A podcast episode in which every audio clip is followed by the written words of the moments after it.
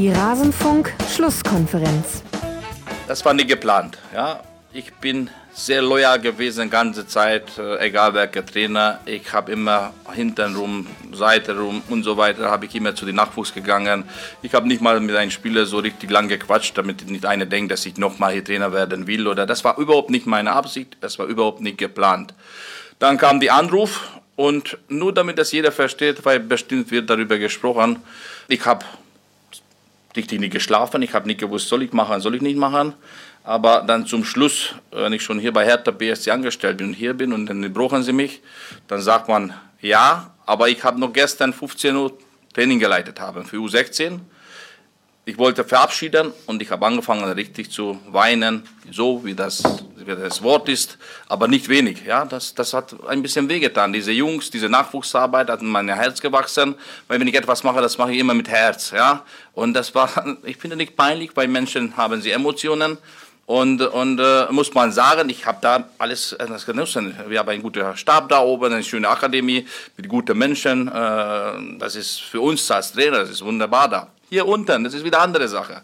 Hier unten, also bei der Profiabteilung, da gibt es Stress, ja, immer ja, nicht wegen die Jungs, sage ich, wegen die Journalisten, ja, weil da kommt immer die böse Frage, die nette Frage, dann kommt Wahrheit, manchmal nicht Wahrheit und das ärgert einen Trainer, weil ich muss mir immer die Mannschaft schützen. Also der einzige Stress hier, da sind, die, da sind immer die Medien, sonst, äh, das ist auch Spaß hier mit den Jungs zu arbeiten, weil wenn ich die Augen gesehen habe heute, wie die reagiert haben, dann bin ich schon extrem motiviert. Ja, bis jetzt war ich so, dass, hm, werden wir sehen, bin ich extrem motiviert gerade.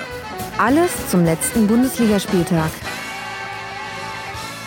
extrem motiviert ist Paul Dardai bei seiner Rückkehr als Trainer von Hertha BSC, die er in seiner Antrittspressekonferenz ausführlich erklärt und erläutert hat. Und das konntet ihr gerade hören im Intro, liebe Hörerinnen und Hörer. Und damit hallo und herzlich willkommen zu Schlusskonferenz Nummer 299. Nur noch eine Ausgabe von der 300 entfernt, was auch immer das jetzt bedeuten soll. Ich begrüße euch ganz herzlich. Mein Name ist Max Jakob Ost. Ich bin bin der Edgenetzer bei Twitter und wie immer besprechen wir den 19. Spieltag der Bundesliga der Männer. Es ist nicht immer der 19. Spieltag, aber heute der 19. Und wir legen einen Schwerpunkt genau auf jenes Hertha BSC, wo Pardada jetzt eben zurückgekehrt ist. Das war ein wesentlicher Grund, diesen Schwerpunkt auszuwählen. Und wie immer bespreche ich nicht alleine den Spieltag. Das wäre sehr langweilig und eintönig. Nein, ich habe Gäste dabei.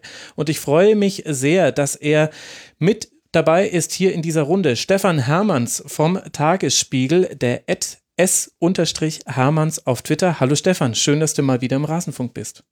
Hallo Max. Und Dankeschön. endlich mal in einer richtigen Schlusskonferenz und nicht im Royal. Ich freue mich. Ja, ich mich auch. Ja, so lange, bis wir dann über den 1. FC Köln sprechen oder was auch immer. Wir werden es sehen. Und ebenfalls mit dabei, ein alter Rasenfunk-Veteran ist er schon und er redet ja sowieso auf allen möglichen Plattformen über Fußball und die Bundesliga. Ralf Gunnisch, Experte unter anderem bei der Zone. Ihr seht ihn auch immer wieder bei Bundesliga. Ihr lest ihn auf Twitter als Felgenralle. Servus, Ralf. Guten Morgen. Nur in einem muss ich dir widersprechen. Ihr hört mich nicht bei Clubhouse. also nicht auf allen Plattformen. Ja, ich meinte alle relevanten Plattformen, nicht okay. alle, nicht jede okay, beliebige durchgehypte Plattform, die in einem alles Jahr klar. wieder weg ist. Okay. An alle diejenigen da draußen, die das jetzt gar nicht verstanden haben, völlig okay. Ihr habt nichts verpasst. Egal, was euch sonst die Leute suggerieren wollen. Bevor wir loslegen, danke ich noch den Supporterinnen und Supportern Henning P., Bebeto, Christian, Lindy Spindi, Dennis Ehlers, Jumdeckel, Chrismi, Andrea, Simon Müller, Danilo und Ed Bluminio. Sie alle unterstützen den Rasenfunk finanziell und sorgen dafür, dass nicht nur der Rasenfunk Paywall, Sponsoren und werbefrei bleiben kann, sondern dass wir auch ein kleines Honorar an unsere Gäste zahlen können, wenn sie das denn möchten und dass ich meinen Lebensunterhalt damit verdiene mit dem Rasenfunk. Ganz herzlichen Dank dafür, wie ihr uns auch unterstützen könnt. Neben einer direkten Überweisung findet ihr alles auf rasenfunk.de slash unterstützen und auf kiosk.rasenfunk.de könntet ihr zum Beispiel auch über den Kauf von schicken Mützen. Ich habe gehört, das Wort Beanies ist nicht so verbreitet, wie ich dachte. Also Beanies, das sind Mützen, die könnt ihr auf kiosk.rasenfunk.de kaufen. Es gibt auch Tassen, T-Shirts und so weiter und so fort. Bestimmt auch irgendwann den Rasenfunk Toaster, nach dem manche von euch immer schreien. Und dann habe ich nur noch zwei Ankündigungen, bevor wir loslegen können. Zum einen, wenn ihr uns via Spotify hört, wir freuen uns, wenn ihr auf eine Podcatcher-App eurer Wahl wechselt. Da hättet ihr auch Kapitelmarken, um zu den einzelnen Segmenten der Spiele zu springen. Und wir wissen nicht, wie das mit Spotify und dem Rasenfunk weitergeht. Und an alle diejenigen, die immer noch fragen, es ist eine neue Folge Elf Leben rausgekommen. An diesem Mittwoch, also wenn ihr das hier hört, in zwei Tagen wird auch die nächste rauskommen und hört die Folgen einfach immer bis zum Schluss, ganz bis zum Schluss. Da sage ich immer, wann die nächste Folge erscheint. Da müsst ihr mich nicht immer fragen und ich euch dann verspätet irgendwann nachts antworten. Lasst uns loslegen, lasst uns in den Spieltag reingehen. Der Schwerpunkt wird Hertha BSC sein. Wir gehen folgendermaßen durch den Spieltag, dass wir erstmal ein bisschen uns mit der Tabellenspitze befassen, dann mit dem Tabellenkeller und dann kommt auch irgendwann die Hertha. Und in welches, welchem Segment das zugerechnet werden muss, das wissen wir alle. Aber das heißt, wir können mit dem FC Bayern beginnen, denn der liegt auch nach dem 19. Spieltag weiter auf Rang 1. Das war vorher schon klar. Immerhin sind es weiter nur sieben Punkte Vorsprung auf Rasenballsport dahinter. Das hat sich jetzt erst am 19. Spieltag ergeben. Und das Spiel der Bayern gegen Hoffenheim, das begann ein bisschen so, wie man es erwarten konnte, mit äh, druckvollen Bayern, aber auch klaren Chancen für die Hoffenheimer. Und immerhin, jetzt nach dem 1 zu 4 im Hinspiel, sind die Bayern wieder quitt mit den Hoffenheimern, denn die konnten ihre Chance mit nur einer Ausnahme nicht nutzen und im Gegenzug konnten die Bayern Tore erzielen, nämlich Jerome Boateng, Thomas Müller, Robert Lewandowski und Serge Gnabry und für Hoffenheim hat natürlich Andrej Kramaric das Tor gemacht. Also 4 zu 1 für die Bayern. Ralf, sind die Bayern damit wieder voll in der Spur? Äh, ergebnistechnisch auf jeden Fall. Ähm, ich, ich finde, so langsam merkst du auch, ähm, woran doch ich weiß nicht, ob sie so viel Zeit hatten, um, um explizit daran äh, zu trainieren, aber zumindest ähm, ist es explizit angesprochen worden, dass mit den Gegentoren, okay, jetzt ist wieder eins gefallen, aber nichtsdestotrotz wirkte das deutlich souveräner als ähm, ja in den, in den Wochen zuvor, als man dann doch sich immer mal wieder fragte, ähm, Leute, wo, wo ist denn eure, eure eiskalte wo, wo ist eigentlich dieses Kalkül hin, mit dem sie die Spiele regelmäßig ähm, zu Ende gespielt haben? Klar war, du hast es ja angesprochen, es, von Anfang an war die Richtung sehr, sehr deutlich und es war auch klar, worauf es Hoffenheim angelegt hat. Das kannst du sehr, sehr nachvollziehbar gegen die Bayern so spielen, muss dann aber auch ähm, genau dieses eiskalte Kalkül haben vor dem Tor, um ihn dann äh, weh zu tun und dann ist halt das ähm, zwei oder also dass der Anschlusstreffer erst nach, nach einer 2-0-Führung gefa äh, gefallen und da sage ich dann auch, die Bayern oder gegen die Bayern ein 0-2 aufzuholen, das ging vielleicht mal eine Zeit lang, aber ja, so langsam ist diese oder diese Zeit ist, glaube ich, auch wieder vorbei. Und ähm, wenn man sieht, dass, dass die Hoffenheimer, ich habe mal so ganz grob durchgezählt, im letzten Drittel, im ersten Durchgang so 25 Ballkontakte plus minus äh, 3, 4 hatten. Ja, das, das hat, schon, hat schon wieder was von dieser Dominanz, die Bayern gerne ausstrahlt.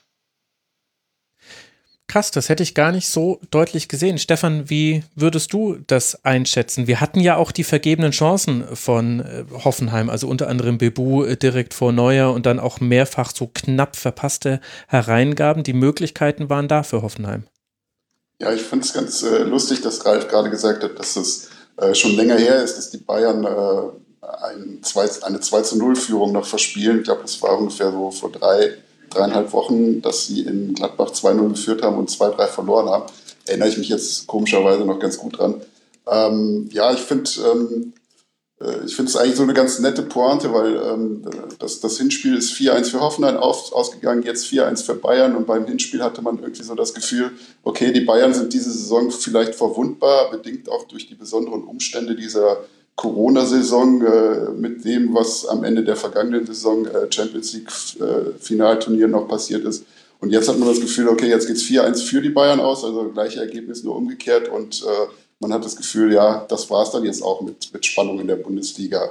Ähm, und äh, ich glaube, dass in dem Fall irgendwie so das das Ergebnis, wie Ralf das auch gesagt hat, glaube ich schon das entscheidende Moment ist und nicht die Frage, ähm, wie sehr die Bayern auch in diesem Spiel gewackelt haben, wie viele Chancen sie letztlich auch zugelassen haben, was ja nicht was ja dann doch anders ist als das, was sie in der vergangenen Saison gespielt haben. Also das ist noch nicht diese Souveränität, mit der sie ähm, in, äh, nach der Corona-Pause aufgetreten sind, wo man das Gefühl hat, die anderen, die anderen kommen da nicht ran. Und jetzt kommen sie irgendwie dran, die dürfen ein bisschen schnuppern. Sie durften auch in den Spielen gegen Freiburg und Augsburg schnuppern, wo dann kurz vor Schluss jeweils der Ausgleich hätte noch fallen können. Und trotzdem hat man jetzt so ein bisschen das Gefühl, okay, das Ding ist jetzt durch.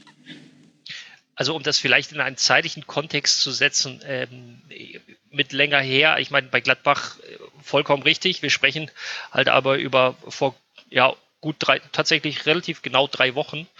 Ähm, aber seitdem, und ich gebe dir auch bei Freiburg oder euch bei Freiburg und Augsburg recht, trotzdem ähm, habe ich das Gefühl, auch jetzt gegen, gegen Hoffenheim, Chancen ja, aber die Kontrolle die, ähm, dieses Selbstverständnis ist mhm. eher zu erkennen als noch vor drei, vier Wochen beziehungsweise Ende ähm, des vergangenen Kalenderjahres. Und ähm, darauf wollte ich hinaus, dass ich glaube, dass den Bayern oder die, die Bayern hat am meisten genervt, wie, wie sehr darüber diskutiert wurde. Und der Blick auf die Tabelle war ja auch eher so, äh, ja, okay, irgendwie können wir doch noch eingeholt werden lass uns mal wieder ein bisschen straffen. Und ich habe das Gefühl, dass äh, ja, das zeigt gerade so ein bisschen seine ersten Auswirkungen.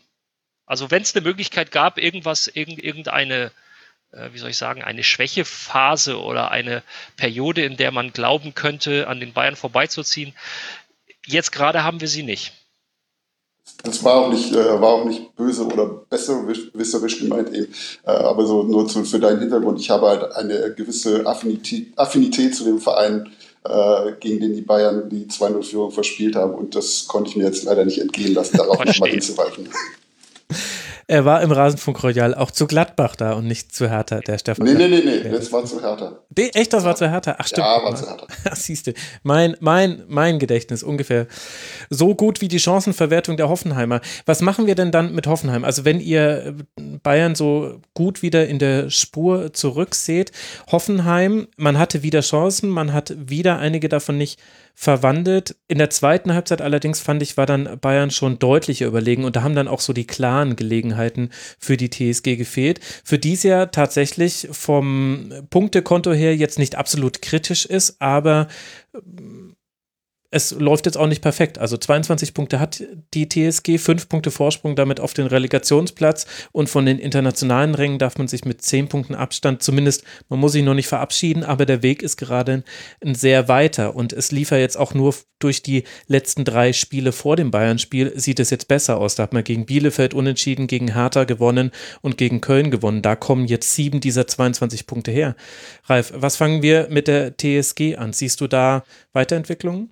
Ich, ich musste gerade ein bisschen schmunzeln, als du sagtest, ähm, ja, Chancen gehabt, aber irgendwie dann doch nicht so wirklich genutzt. Und dann hätte ich dich jetzt gefragt, ohne dass du die Tabelle vor Augen hast, wo ordnest du so eine Mannschaft ein? Ja. Dann hättest du wahrscheinlich gesagt, irgendwo zwischen, äh, zwischen 9 und 12, 13. Ja, das stimmt, ja. So, und das ist, das ist, glaube ich, auch in dieser Saison tatsächlich der Bereich, in dem sich Hoffenheim ähm, bewegen wird, wenn es wenn es ein bisschen, ähm, wenn es ein bisschen besser läuft, dann bewegen wir uns irgendwo 8, 9, 10.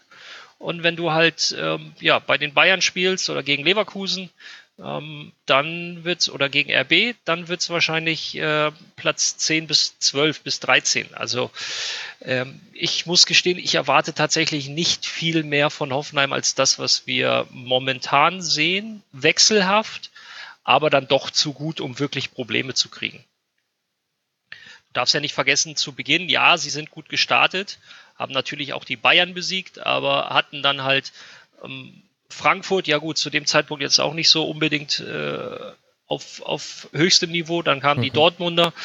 Ähm, und dann hast du eben dieses Auf und Ab. Dann hast du mal unentschieden, dann hast du einen Sieg gehabt, dann hast du zwei Niederlagen, dann gewinnst du äh, in Gladbach, dann äh, scheidest du äh, im Pokal bei Fürth, okay, Elfmeterschießen, aber du scheidest aus verlierst gegen Freiburg und Schalke. Äh, über Schalke, das ist ja, glaube ich, ähm, mhm. ja, äh, deutlich genug ähm, angesprochen worden, dass du da natürlich nicht 4-0 verlieren darfst ähm, und verlierst dann wieder drei Spiele nicht. Auch wenn es bei allem Respekt nur Bielefeld, Hertha und Köln sind, aber du verlierst sie halt nicht. Holst sogar sieben Punkte raus. Ähm, ja, ist ganz klar die, die Tendenz oder die, ähm, Tabellenbewegung einer Mannschaft, die je nachdem, zu welchem Peak die Saison aufhört, entweder auf 9 oder auf 13 landet. Oder irgendwo, da, also in dem Bereich halt. Ich glaube, dass es auch, auch äh, in dem Fall erklärbar ist mit den besonderen Umständen, die Hoffenheim halt zu erleiden hat. Also ähm, diese Corona-Pandemie hat ja, glaube ich, bei keinem Verein so zugeschlagen wie bei denen. Ähm, das, da sind natürlich auch, also wenn man jetzt mal Kramaric nimmt, ich äh, weiß nicht, wie viel Prozent der Tore hat er erzielt, das müsste so auch an die, an die 50 nicht, aber so 30, 30 Prozent rangehen und der ist halt einfach mal zwei Monate komplett ausgefallen. Das, das können die halt nicht ersetzen und ähm, das fand ich auch ganz interessant, nachdem nach dem Sieg hier in Berlin gegen Hertha hat, äh, also in, in dem Moment, wo man eigentlich sich freuen kann, hat Rosen das nochmal angesprochen, so dass es dann halt äh, nicht so wie eine billige Ausflucht da kommt im, im Moment der Niederlage, sondern dass man das auch einzuschätzen weiß. Und ich glaube, da sind dann halt auch die Erwartungen in diese Saison nach, dem, nach dieser, diesem schwierigen Herbst auch äh, deutlich reduziert. Mhm. Es sind nicht ganz 50 Prozent, 45 Prozent. Du hast es schon sehr richtig geschätzt. Äh, der Tore, die Hoffenheim erzielt hat, kommen von Andrej Kramaric. 13 von 29 hat er erzielt. Aber mit dem Thema Corona sind wir ja noch bei einem Nebenthema dieser Partie. Also einmal taktisch und spielerisch gesehen kann man sagen, Rocker durfte neben äh, Kimmich spielen und man kann das bewerten, wie er das äh, gemacht hat. Hatte ein paar ganz gute Aktionen, war vor allem ja aber auch der stabilisierende Faktor. Kimmich hat das offensiver interpretiert als er.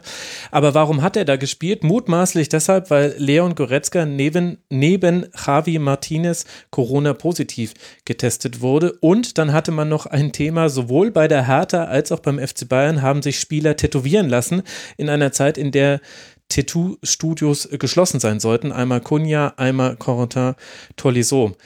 Ralf, ich bin ja jetzt nicht so derjenige, der diese Nebenthemen immer mit reinnimmt in die Sendung. Ich finde jetzt aber, aktuell ist es dann vielleicht schon interessant zu sehen, der Umgang mit Corona von den Profis. Findest du, dass das ein größeres Thema ist jetzt ähm, oder wie würdest du das jetzt einordnen? Es sind ja eigentlich zwei getrennte Sachen. Einmal die Infektion von Martinez und von Tolisso und dann eben so ein Fehlverhalten wie unter anderem von Cunha und Tolisso. Im Bolo kann man ja vielleicht noch dazu nehmen. Es ist lustig, dass du mich jetzt dazu reinholst, weil ich ja auch bekannt dafür bin, dass ich Nebenthemen sehr gerne in aller Breite ausdiskutiere. Aber wenn Weil du, du näher an den Spielern dran bist. ähm, also ich finde, wir, wir sollten das, wie formuliere ich das jetzt, ein bisschen von zwei Seiten betrachten. Von der einen Seite haben die natürlich ähm, gewisse Privilegien, dass sie weiterhin ihren Beruf ausüben dürfen unter Berücksichtigung eines äh, ich sag mal, übergeordneten Hygienekonzepts. Damit meine ich das der DFL, weitergeleitet an die Vereine. Ähm, insofern ist das natürlich auf, ähm, auf einer moralischen, auf einer, auf einer Vorbildsebene auch eine große Verantwortung, die die Spieler haben, damit dieses, äh, damit das Geschäft, damit die Liga, damit das alles weiterläuft. Äh, dementsprechend darf man auch zu Recht, finde ich, gewisse Ansprüche anmelden. Ähm, die hören aber für mich auch ein Stück weit da auf, dass man verlangt, dass sich keiner und wir sprechen nicht von irgendwelchen fahrlässigen Verhalten oder von irgendwelchen Dummheiten, sondern tatsächlich, äh, es kann ja sogar passieren, wenn du dich an alle Vorschriften hältst und machst und tust, dass du in irgendeiner Form mal Kontakt unbewusst zu natürlich unbewusst zu jemandem hast, der dich infiziert. Ähm, und dann können Infektionen nun mal vorkommen. Das Hygienekonzept sagt ja nicht, ähm, wir sind perfekt, sondern das Hygienekonzept. Also ich, ihr könnt mich gerne korrigieren, wenn ich da falsch liege, aber ähm, es, gilt, es geht ja darum, das Infektionsrisiko für alle Spiele oder für alle Teilnehmenden ähm, in der Mannschaft und drumherum so gut es geht zu minimieren. Mhm. Du kannst es ja, also wenn es ein Konzept geben würde, ähm, das dafür sorgt, dass sich keiner mehr ansteckt, okay, wenn wir alle zu Hause bleiben und nie wieder die Wohnung verlassen, aber das schieben wir jetzt mal kurz beiseite, das ist ja nicht realistisch. Ähm, also es geht tatsächlich darum, das Risiko zu minimieren. Insofern würde ich die Fälle von wegen, ähm, ja, der hat, der war auf einer Party und hat sich infiziert oder ja, der hat eigentlich weitest oder der hat dieses Konzept ähm, befolgt, der hat äh, hat sich dran gehalten und ist trotzdem irgendwie zu einer Infektion gekommen. Ist halt doof. Wir wünschen ähm, jedem einzelnen Infizierten, egal ob Fußballer oder nicht Fußballer, natürlich einen milden beziehungsweise am besten gar keine Symptome und eine schnelle Genesung. Kann aber leider passieren. Das andere ist das mit den Tattoos. Das ist halt, ja, wie formulieren wir es denn, Max? Stefan, maximal ungeschickt? Dämlich. Ja, okay. Oder vielleicht sogar ignorant, finde ich, gegenüber der Gesamtsituation. Also ich selber würde mich nicht mal so in Gefahr bringen wollen, ehrlicherweise. Das, also. das, kommt, das kommt sicherlich noch dazu, dass es, äh, und da sind wir auch wieder bei dieser Verantwortung, die du nicht nur für dich, sondern auch für deine Mannschaftskollegen und auch für den gesamten, äh, für den gesamten Fußballbetrieb hast, ähm, finde ich das halt äußerst unglücklich, ähm, in dieser Zeit dann sowas zu machen. Und äh, ja, es, es sind ja durchaus auch drastische Worte vom Verein gefallen und gewählt worden. Du kannst halt einfach nur immer wieder appellieren, dass, dass, ähm, dass alle, die unter dieses Hygienekonzept fallen, sich auch entsprechend dran halten. So ist es. Stefan, ist dir noch lieb, brennt dir noch etwas auf der Seele zu dem Thema oder sollen wir weiter mit dem nächsten Spiel machen? Ähm, also jein. Ähm, einerseits ähm, drängt mich jetzt nicht so sehr, aber vielleicht ähm, ein paar Worte dann doch noch. Also ignorant, glaube ich, wie du es ausgedrückt hast, trifft es schon ganz gut. Ähm, ich glaube, also ich, ich besitze ja jetzt sozusagen den Nachteil oder das Privileg, nachdem, wie man sieht, äh, inzwischen schon ein alter oder zumindest älterer Mann zu sein. Das heißt, dass ich natürlich auch die, die Risiken dieser Krankheit vielleicht anders einschätze als jemand, der, der 20, 25 ist. Und ähm, glaube aber einfach auch, dass, dass das vielleicht auch mehr ins Bewusstsein der Spieler rücken muss. Es, ist, ähm, äh, es hört sich so ein bisschen moralinsauer an, aber es, es geht halt einfach, einfach auch um, äh, um die Gefahr, die da besteht. Also ähm, wenn man jetzt nochmal Kramaric zum Beispiel nimmt, also wir haben bei, bei, den, bei den Fußballern sind alles junge Männer natürlich, ähm, bei denen hat man immer das Gefühl, na ja, wenn sie es dann bekommen, dann wird es halt nicht so schlimm sein. Und in, gefühlt so in 90 Prozent der Fälle heißt es dann auch, es verläuft symptomfrei. Aber du hast halt diese Garantie nicht. Also es ist halt so ein bisschen russisch, russisch Roulette spielen. Also mhm. bei mir, bei, mit, mit 50 ist es natürlich noch anders als mit 20. Bei mir ist die Wahrscheinlichkeit, dass in der Trommel halt eine Kugel drin steckt, noch ein bisschen höher als bei einem 20-Jährigen. Aber ähm, du musst ja nicht daran, äh, also du musst ja nicht vom Schlimmsten ausgehen. Aber als Fußballer, wenn du von deinem Körper abhängig bist, äh, du hast halt keine Garantie, wenn es dich, dich erwischt, äh, wie, wie schlimm das ist. Also Kramaric ist zwei Monate ausgefallen, Rami Benzebaini auch ungefähr so lange. Andere Spieler stehen nach sieben Tagen wieder auf dem Platz und es geht weiter, aber du, du weißt es halt nicht. Und äh, du gefährdest damit deine, deine eigene Karriere und äh, natürlich auch das, das Fortkommen deiner Mannschaft, wenn du ausfällst, lange ausfällst. Oh, und äh, wenn ich jetzt ganz kurz zwischengrätschen darf, ähm, weil mir ist immer ganz wichtig, wenn wir über Sachen diskutieren, dass wir versuchen, zumindest bei solchen Dingen geht das ja, ein bisschen die Perspektive einzunehmen. Und da hat Stefan natürlich vollkommen recht. Ich meine, ähm, das sind äh, alles junge, gesunde Kerle, die ähm, auch ein Stück weit das Gefühl zumindest der Unverwundbarkeit haben, weil sie komplett durchtrainiert sind, weil sie körperlich jeden Tag Höchstleistungen vollbringen. Und, das muss man ja auch sagen, natürlich ähm, ist Corona für sie präsent mit, mit den Testungen und so weiter, aber die Krankheit an sich ist ja so gut wie nicht präsent in ihrer Welt, weil sie meistens relativ abgeschottet leben und ähm, relativ wenig davon mitbekommen. Und vielleicht kommt gerade deswegen dann so ein bisschen bei dem einen oder anderen diese Sorglosigkeit durch. Aber Stefan, du hast natürlich vollkommen recht. Ähm, gerade weil der Körper das Kapital ist, ja, ich zahle dafür auch nochmal extra 5 Euro, ähm, muss mir das so ein bisschen bewusst werden. Aber ja, wenn die, wenn die Lebensrealität eben daraus besteht, dass das nicht präsent ist, weil alles dafür getan wird, dass man abgeschirmt wird, äh, sowohl wortwörtlich wie auch äh, sprichwörtlich, kann das passieren. Darf mhm. nicht, soll nicht, weil nicht gut, aber es ist leider fast schon menschlich. Ohne es jetzt entschuldigen zu wollen, ja, ja. ich das nur erklären. Nee, da hast du völlig recht. Ein vielleicht trügerisches Gefühl der Sicherheit, das kommt da bestimmt mit dazu. Und Fußballprofis gehören ja zu den wenigen Berufsgruppen, die sehr viel getestet werden. Also ich weiß nicht, ob ihr Erzieherinnen und Erzieher kennt. Ich habe in meinem Bekanntenkreis einige, die werden auch häufiger getestet und, äh, getestet und das verändert auch den Umgang mit dieser Krankheit. Zum einen, weil du eben wenn alles gut läuft, im fortlaufenden Maß jede Woche negative Tests hast und zum anderen, weil du auch das Gefühl hast, na, ich würde es ja sofort merken. Das macht, das soll auch nichts relativieren, aber gehört, glaube ich, zu diesem Perspektivwechsel mit dazu. Das war eine gute Anmerkung von dir noch, Ralf. Vielen Dank.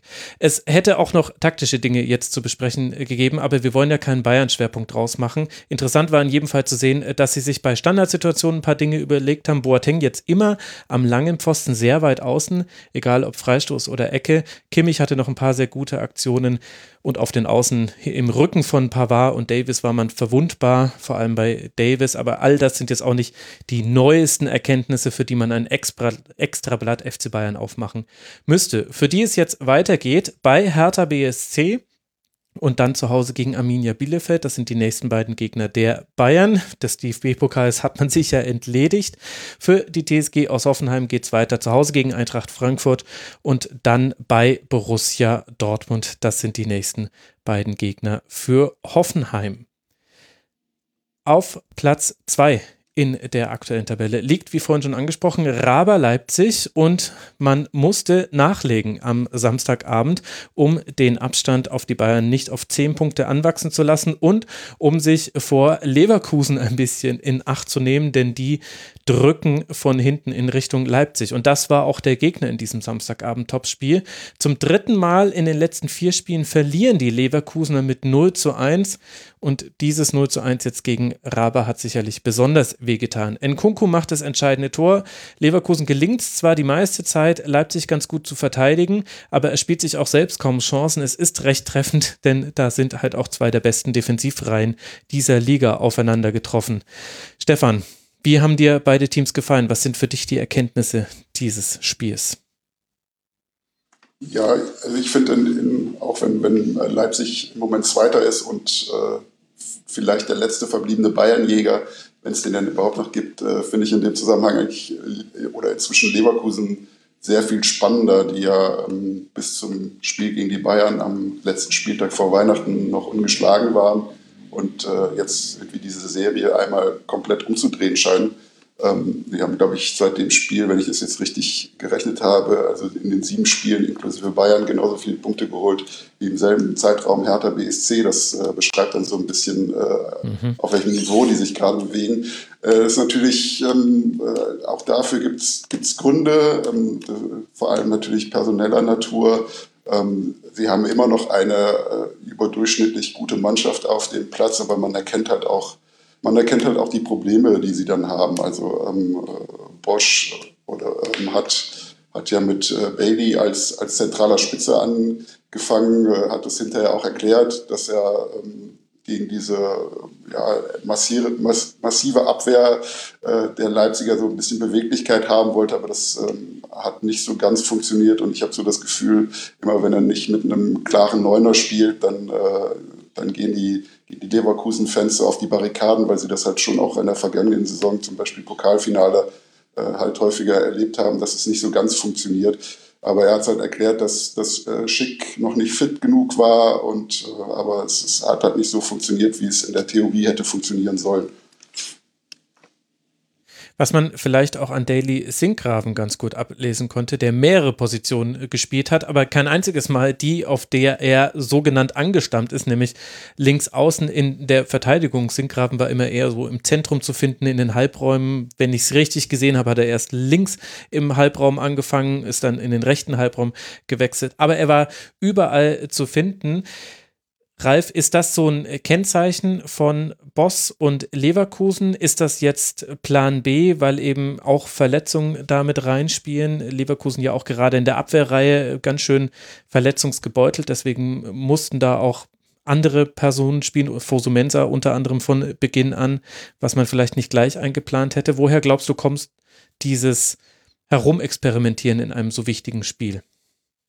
Bei Bayer Leverkusen muss ich gestehen, warte ich tatsächlich eigentlich immer, ähm, also nicht in, in freudiger Erwartung, sondern einfach aus, aus Erfahrungsgründen auf, auf genau solche Spiele, auf genau solche Leistungen, weil oder auf solche Phasen auch, wie sie die jetzt in den letzten Wochen hatten. Ja, Stefan, du hast recht, ich habe parallel nachgeschaut. Vier Punkte eben in diesem Zeitraum, beide, sowohl Hertha wie auch Leverkusen.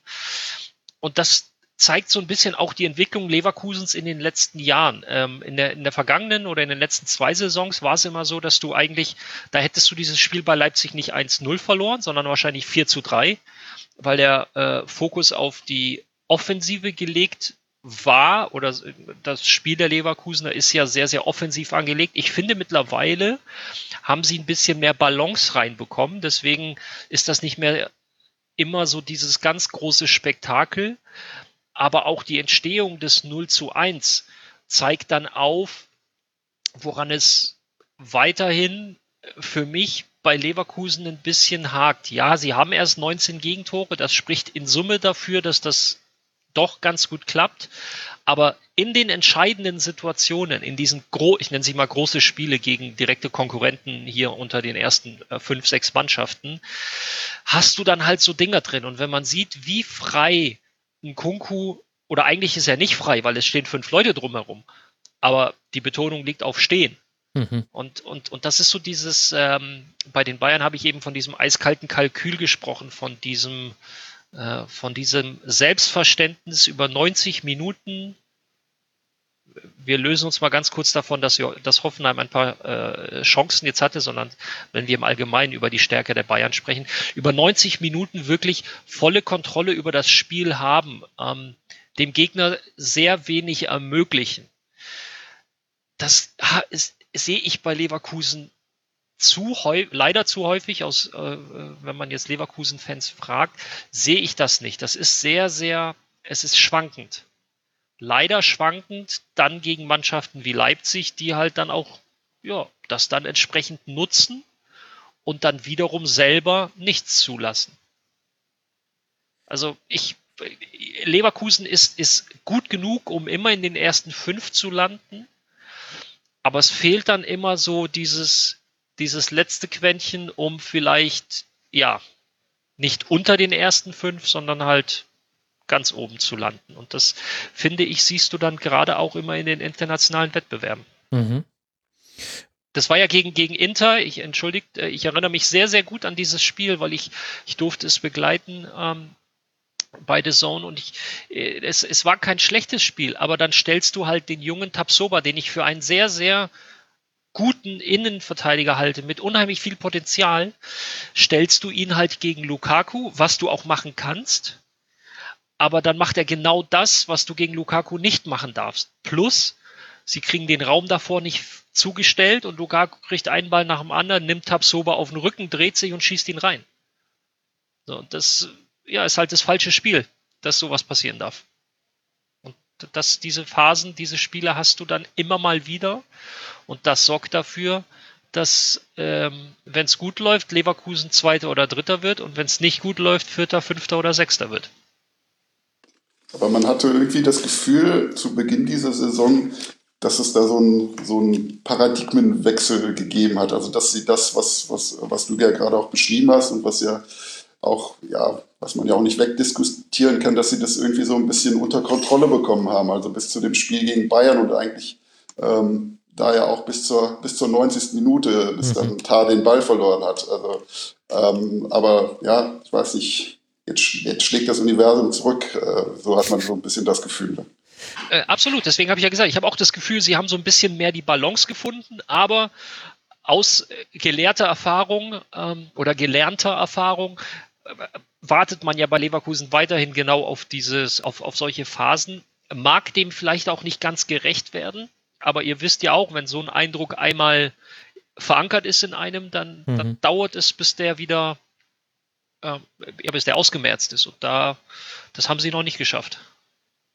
Ja, also ich weiß noch, in der sehr guten Phase von Leverkusen, die ja über die fast komplette äh, Spielzeit bis zur Winterpause ging, wie ihr ja schon angesprochen habt, äh, da haben das auch die Journalistinnen und Journalisten in den Pressekonferenzen Peter Boss immer wieder gefragt, Herr Boss, wie kommt denn das, wann kommt denn jetzt mal der Einbruch, äh, wie klappt denn das, dass Ihre Mannschaft immer wieder vor allem auch diese Intensität auf den Platz bringt? Ich glaube, das ist ein Unterschied, den man jetzt tatsächlich sieht. Die Intensität ist nicht mehr so hoch bei Leverkusen und die leben eben von ihren Sprints, von ihrer Laufleistung, vom vom Druck, den du auf den Gegner machst. Und da hat er damals selber immer gesagt, so ganz genau kann ich das gar nicht sagen. Also es kommt aus der Mannschaft heraus und wir freuen uns alle.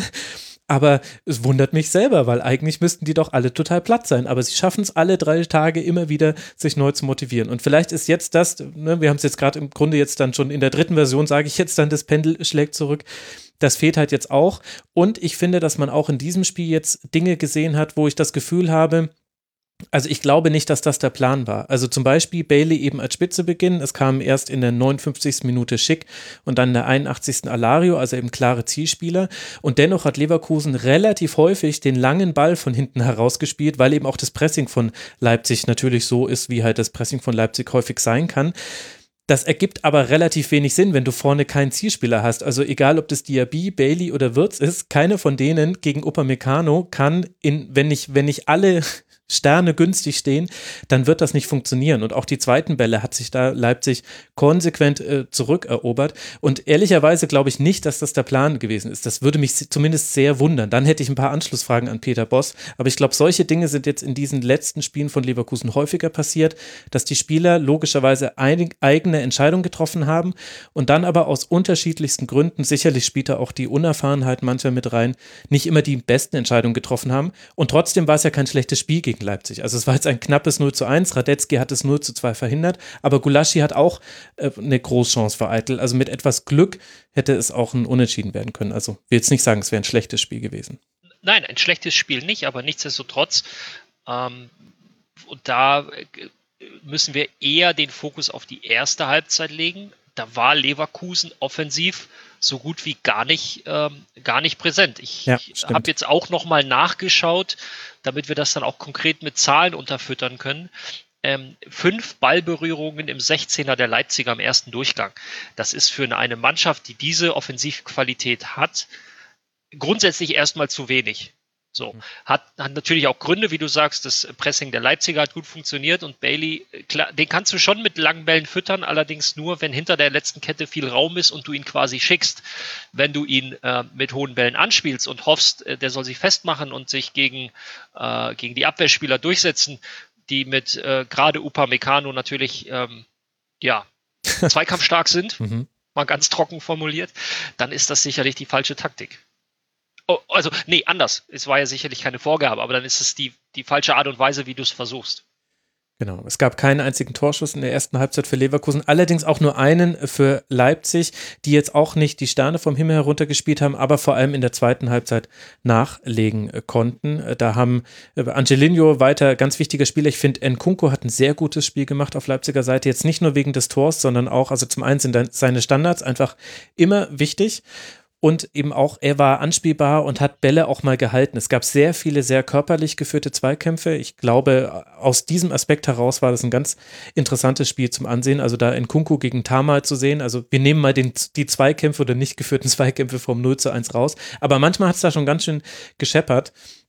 Und da hat Leipzig aber auch dann ein gutes Spiel gemacht. Ich finde, Olmo findet da immer besser seinen Platz. Der hatte jetzt wieder vier Schüsse, zwei Torschussvorlagen, aber nicht nur eben anhand der Zahlen, sondern der war auch sehr häufig anspielbar in den Räumen, die eng waren.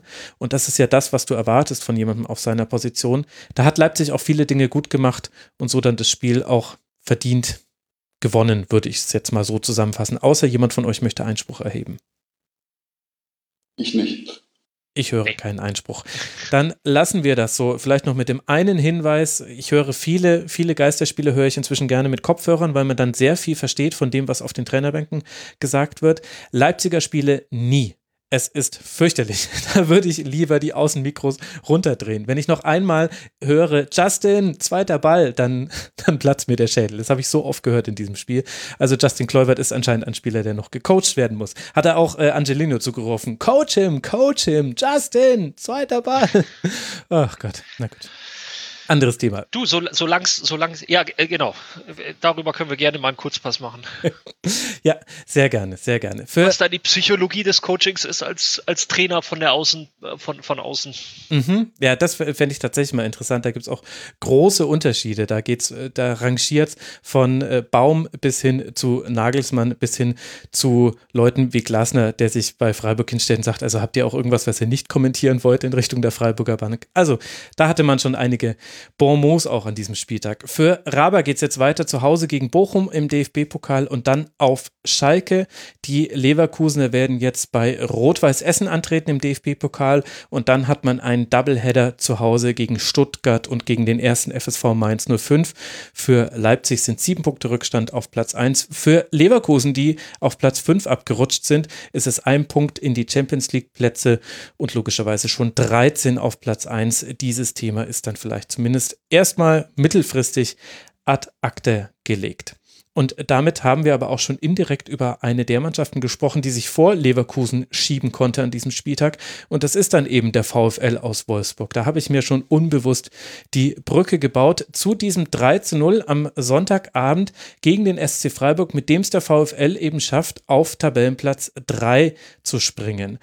Ebenfalls kein Tor kassiert, damit auch eine der besten Defensivreihen in dieser Liga. Und dafür hat man vorne ja Wout Weghorst und der macht dann im Zweifel schon die Tore rein. In einem Spiel, das eng war, in dem auch Schiedsrichterentscheidungen ein Thema waren. Beim ersten Treffer, Schlotterbeck geht zu Boden. Es ist nicht meiner Meinung nach nicht eindeutig zu erkennen, warum er zu Boden geht und deswegen bleibt dann die Entscheidung auf dem Feld stehen. So soll vielleicht dann auch die Interpretation des VRA genau sein. Ralf, was nehmen wir aus diesem Spiel mit? Welche, was macht Wolfsburg so stark? Wolfsburg macht so stark, dass sie, finde ich, weiterhin unterm Radar fliegen. Also wenn du, wenn du über die Top oder wenn du über die Champions League ähm, Kandidaten sprichst, wenn du jetzt ganz, ganz unverblümt die Frage stellst, dann sprechen, behaupte ich, 80 bis 90 Prozent aller Menschen sagen Bayern, Leipzig, Leverkusen, Dortmund, Gladbach und dann kommt da vielleicht noch eine Mannschaft rein, die du nicht so auf dem Schirm hast. Und das ist eben, das ist eben äh, Wolfsburg. Ja, momentan auch noch die Frankfurter, da kommen wir auch später zu. Aber ähm, äh, ich finde sie so, das ist so, wenn ich grau sage, werde ich dem Ganzen äh, nicht gerecht und liebe äh, Wolfsburger und Wolfsburgerinnen, nehmt es mir nicht übel, aber das ist, das ist so, es ist unscheinbar, aber es ist erfolgreich. So ein bisschen wie, und das meine ich mit dem größten Respekt, den man haben kann, so ein bisschen wie Oliver Glasner, der ja gar nicht so äh, als Lautsprecher auftritt oder, oder äh, durch irgendwas, ähm, durch irgendwas Auffälliges bekannt ist, sondern mit ihm verbindest du eine ganz sachliche, kühle, sehr kompetente Art und Weise äh, im Umgang mit Journalisten, im, im Erklären seiner Ideen und so weiter. Und so ähnlich spielt halt, finde ich, auch Wolfsburg. Das ist so, wie sich äh, ein, ein, ein ähm, wie soll ich sagen, wie sich äh, Hund und Besitzer, Besitzerin anpassen, so äh, habe ich das Gefühl, ist das bei Wolfsburg auch. Aber wer hat sich an wen angepasst? Äh, ich glaube eher, die Mannschaft passt sich so ein bisschen an, an, an Glasner angepasst. Mhm. Und ähm, je mehr Zeit die miteinander verbringen, desto erfolgreicher wird das auch. Stefan, deckt sich das so mit deinen Eindrücken von Wolfsburg? Ja, also, äh, sehr spannend jetzt gerade das zu hören, weil irgendwie man, man entwickelt ja so ein Gefühl ähm, bei, bei dem Spiel. Äh, ich gucke, oder sagen wir mal so, ich gucke mir jetzt nicht regelmäßig die Wolfsburg-Spiele an, aber gestern, das habe ich mir natürlich auch äh, Vorbereitung auf, auf heute angeguckt. Ähm, also man entwickelt ja so ein Gefühl für dieses Spiel und dieses Gefühl hat jetzt irgendwie so nichts, nichts Warmes wirklich. Also ähm, ist, äh, und, und genau da, man hat ja, oder, fragt sich dann, wie kann man dieses Gefühl jetzt äh, verbal ausdrücken und das hat äh, Ralf gerade eben perfekt getan. Also ich, genau so, so habe ich es empfunden. Ich glaube, Wolfsburg, äh, Wolfsburg Stärke ist, glaube ich, dass sie wenig falsch machen. Ähm, und ähm, ja, das, äh, sie funktionieren, sie funktionieren und sie funktionieren richtig gut. Aber es, ist, es reißt sich jetzt nicht irgendwie äh, aus, aus dem Sitz hervor, vielleicht jetzt mal abgesehen von dem von dem 2 zu 0 äh, durch äh, Wechhorst, äh, was ich einfach äh, exzellent gemacht finde. Also den Ball aus der Position mit dem rechten Fuß ins Tor zu schießen und nicht irgendwie ins Seiten aus, wie wahrscheinlich 90 Prozent aller Leute, die das versuchen würden, ist schon, ist schon eine große Kunst auch gewesen. Wolfsburger die Kälte ausstrahlen, die White Walker der Bundesliga vielleicht an dieser Stelle. Wobei ich sagen muss, ich bin ja der, der Erste, der dem zugestimmt hätte, noch vor allem vor ein paar Wochen, weil ich ja jedes Spiel von Wolfsburg gesehen habe schon in dieser Saison. Und gerade wenn die 1 zu 0 führen, wird es dann oft zäh, weil sie verteidigen einfach sehr gut. Sie sind sehr gut gegen den Ball. Das ist generell eher so die DNA, die Glasner ihnen mitgeben möchte. Und dann läuft das Spiel eigentlich so, wie man es erwarten kann, nämlich zäh. Ich finde, da sind aber durchaus jetzt ein paar Aspekte dazugekommen, die, die auch offensiv wieder ein bisschen mehr Farbe reinbringen. Auch wenn ich immer noch bei der Grundtendenz, würde ich euch zustimmen, es ist eher kalt wenn man ein Wolfsburger Spiel anguckt, egal zu welcher Temperatur stattfindet. Aber ich finde, man hat mit Janik Gerhardt jemanden, der, der sehr, sehr gute Ideen hat, was er dann mit den zweiten Bällen, die Weghorst ihm ablegt, machen kann und der auch sehr gut anspielbar ist, auch mit vertikalen Bällen, also die er sehr sauber dann eigentlich weiterverarbeitet, also in der Ballmitnahme. Mbabu hat in dem Spiel auch wirklich dafür gesorgt, dass Günther sich nicht so entfalten konnte wie in vielen anderen Freiburger Spieler, weil der eben das sehr offensiv interpretiert und das aber auch tun kann. Und Wechhorst ist halt einfach ein unglaublicher Stürmer. Das hat man in dieser Partie auch wieder gesehen, unter anderem eben bei diesem 2 zu 0. Und so kann Wolfsburg, finde ich, schon ein paar Dinge jetzt aktiver gestalten als noch in der ersten Saisonhälfte. In der ersten Saisonhälfte war es wirklich ganz oft, wir schießen das 1 zu 0 und dann wissen wir, naja, ab, uns jetzt, ab jetzt kann uns ja nichts mehr passieren. Irgendwann setzen wir noch einen Konter und dann ist es cool. Und das hat man halt sogar irgendwie beim ersten FC Köln gemacht. Und mit sogar, das meine ich jetzt nicht abwerten gegenüber dem ersten FC Köln, aber wenn man in die Tabelle anguckt, dann sieht man, der VfL Wolfsburg hat das nicht unbedingt nötig, eigentlich qua seiner Leistungsfähigkeit so zu spielen. Und das war das, was mich sehr oft gestört hat. In dem Freiburger Spiel muss ich aber sagen, es war von beiden Mannschaften ein gutes Spiel. Dass es dann so deutlich zugunsten von Wolfsburg ausfällt, ist dann dem Spielverlauf äh, geschuldet. Vielleicht auch der Entstehung des 1 zu 0. Ich glaube aber generell, dass Wolfsburg schon besser war in diesem Spiel, halt keine drei Tore besser. Aber die haben sich richtig auf einem hohen Niveau gegeben. Und ich weiß nicht, ob es gerade war, weil der Kontrast zum anderen Sonntagsspiel zwischen Köln und Bielefeld so groß war. Aber ich habe dieses Spiel dann doch mit äh, Freude geguckt und habe mich darüber gefreut, dass da Zweikämpfe geführt wurden, dass da, dass da auch mal Direktkombinationen funktioniert haben, dass es da immer wieder so Halbchancen gab, wo nicht viel gefehlt hat, dass es gefährlich worden wäre. Und hinten raus hat man auch noch super Paraden gesehen von Castells und von Müller. Also insgesamt hat es dann mein, mein Herz dann doch erwärmt, dieses Spiel, muss ich sagen. Ja, ich kann es, nachvollziehen. Da haben ja auch zwei Mannschaften gegeneinander gespielt. Ähm, die Freiburger, die ja grundsätzlich eher eine spielerischen Ansatz an, zumindest wenn sie den Ball haben, einen spielerischen Ansatz ähm, haben und, und auf der anderen Seite Wolfsburg, ja, wir haben das Wort grau ist jetzt das ein oder andere Mal gefallen, aber trotzdem ist das so, das ist so konstant gut. Ja. So, und dann kommt natürlich so ein Spiel zum Tragen. Die Freiburger haben es halt einfach verpasst oder hatten ähm, ja auch dann nicht so diese diese Durchschlagskraft, die, die Wolfsburg letztendlich hatte.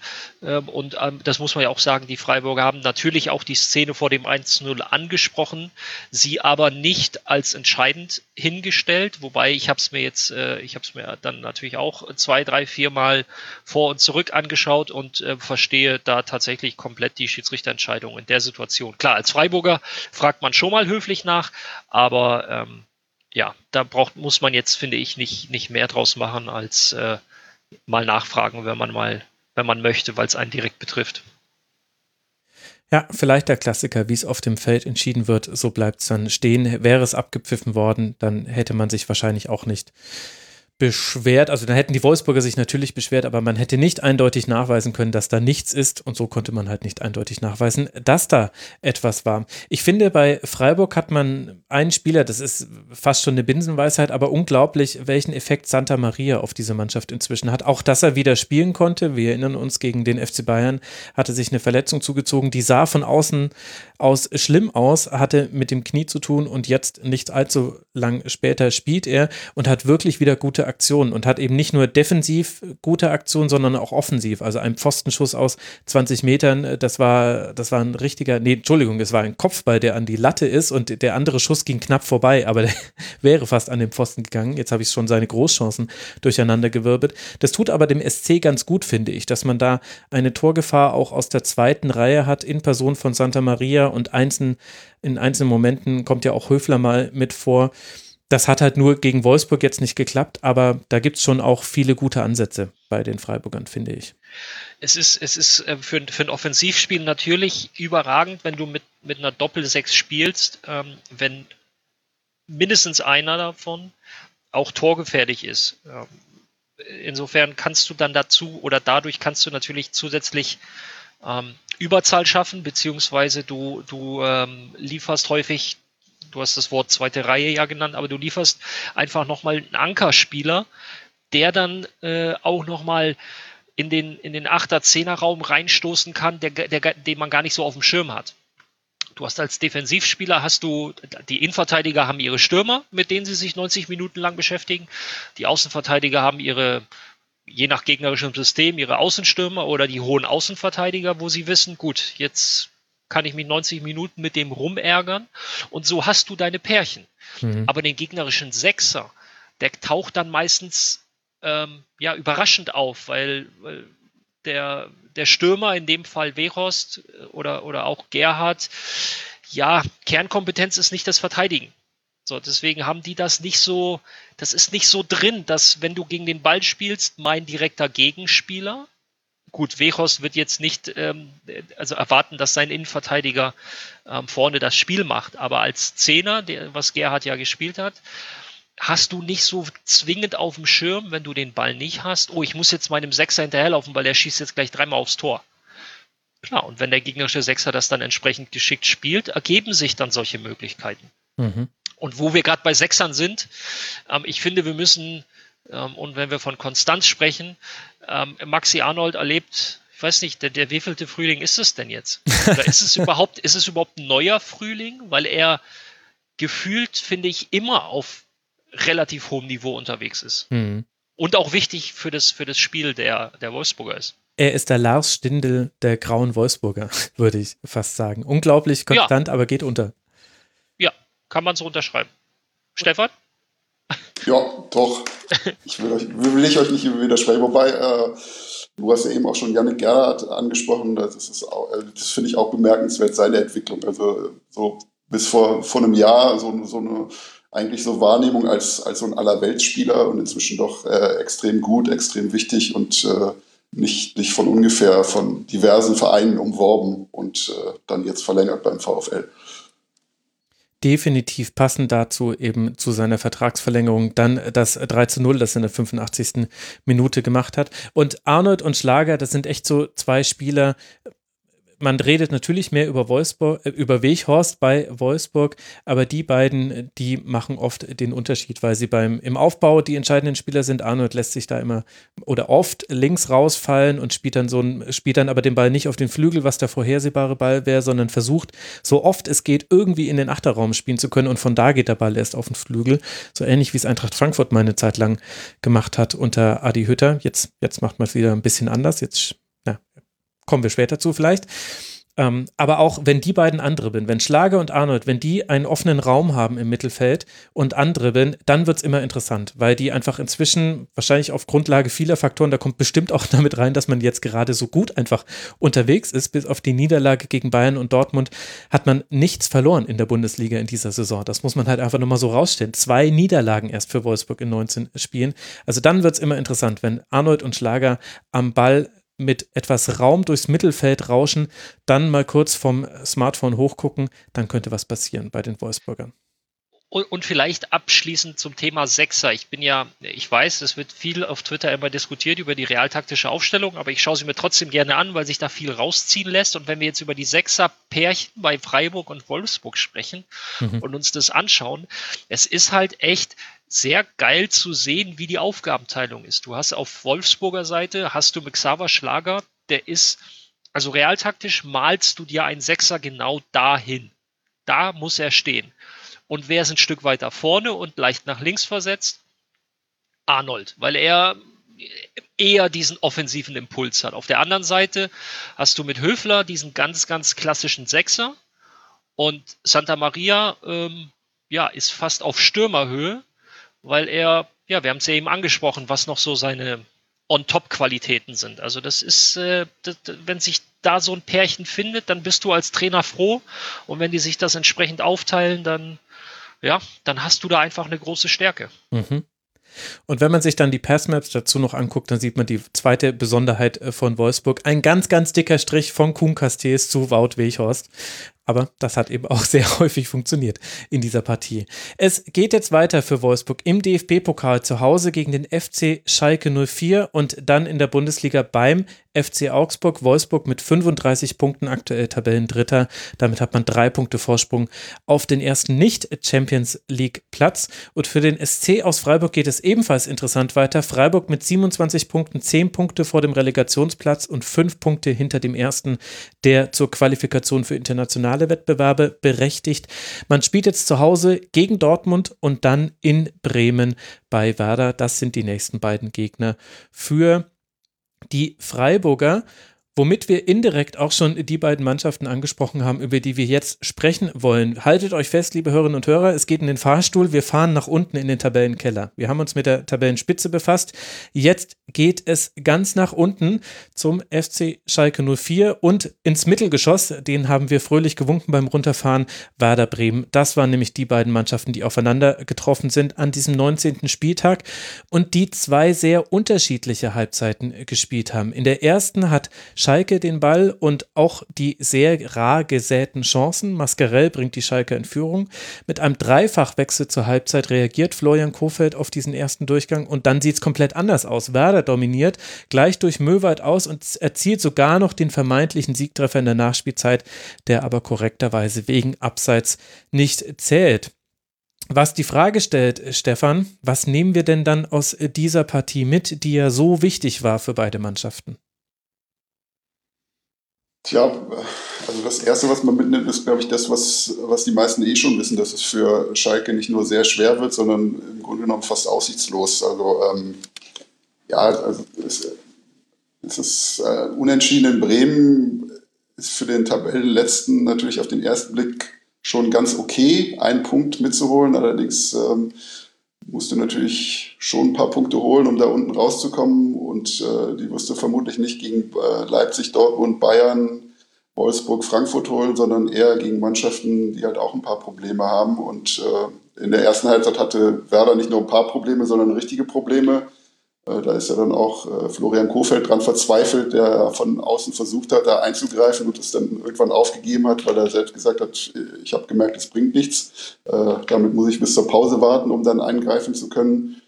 Und ähm, ja, und äh, davon abgesehen, Werder ähm, ist in den letzten Wochen, so was ich gesehen habe, äh, unter anderem gegen Gladbach, aber auch gegen Hertha, zumindest so stabil, ähm, dass es eigentlich nicht mehr so dramatisch werden sollte, wie es äh, in der vergangenen Saison geworden ist. Also natürlich ist, ist, ist das noch nicht durch. Das, dafür sind es einfach noch zu viele Spiele.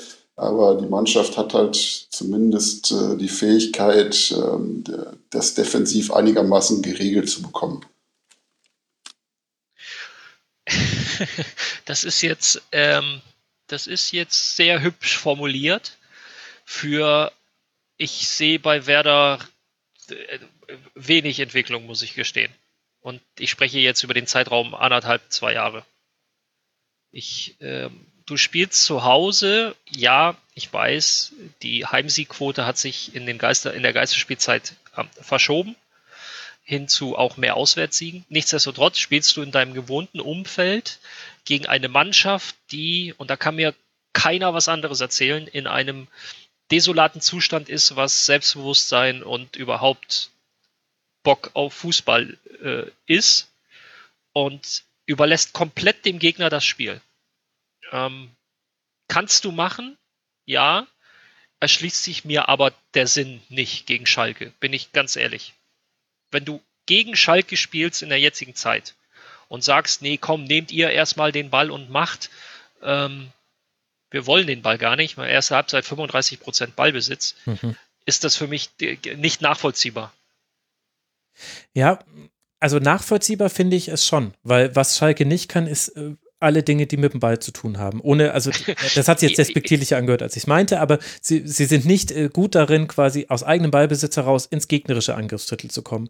Aber was du halt dann brauchst, ist Umschaltsituationen und die dann vor allem auch gut ausspielen. Und da war meiner Meinung nach das Problem, also ich finde, es gab zwei Probleme an der Umsetzung der Herangehensweise, dass äh, zum einen das Zweikampfverhalten nicht immer gestimmt hat, beziehungsweise oft kam es gar nicht zum Zweikampf, weil die Abstände merkwürdig groß waren manchmal zu den Gegenspielern.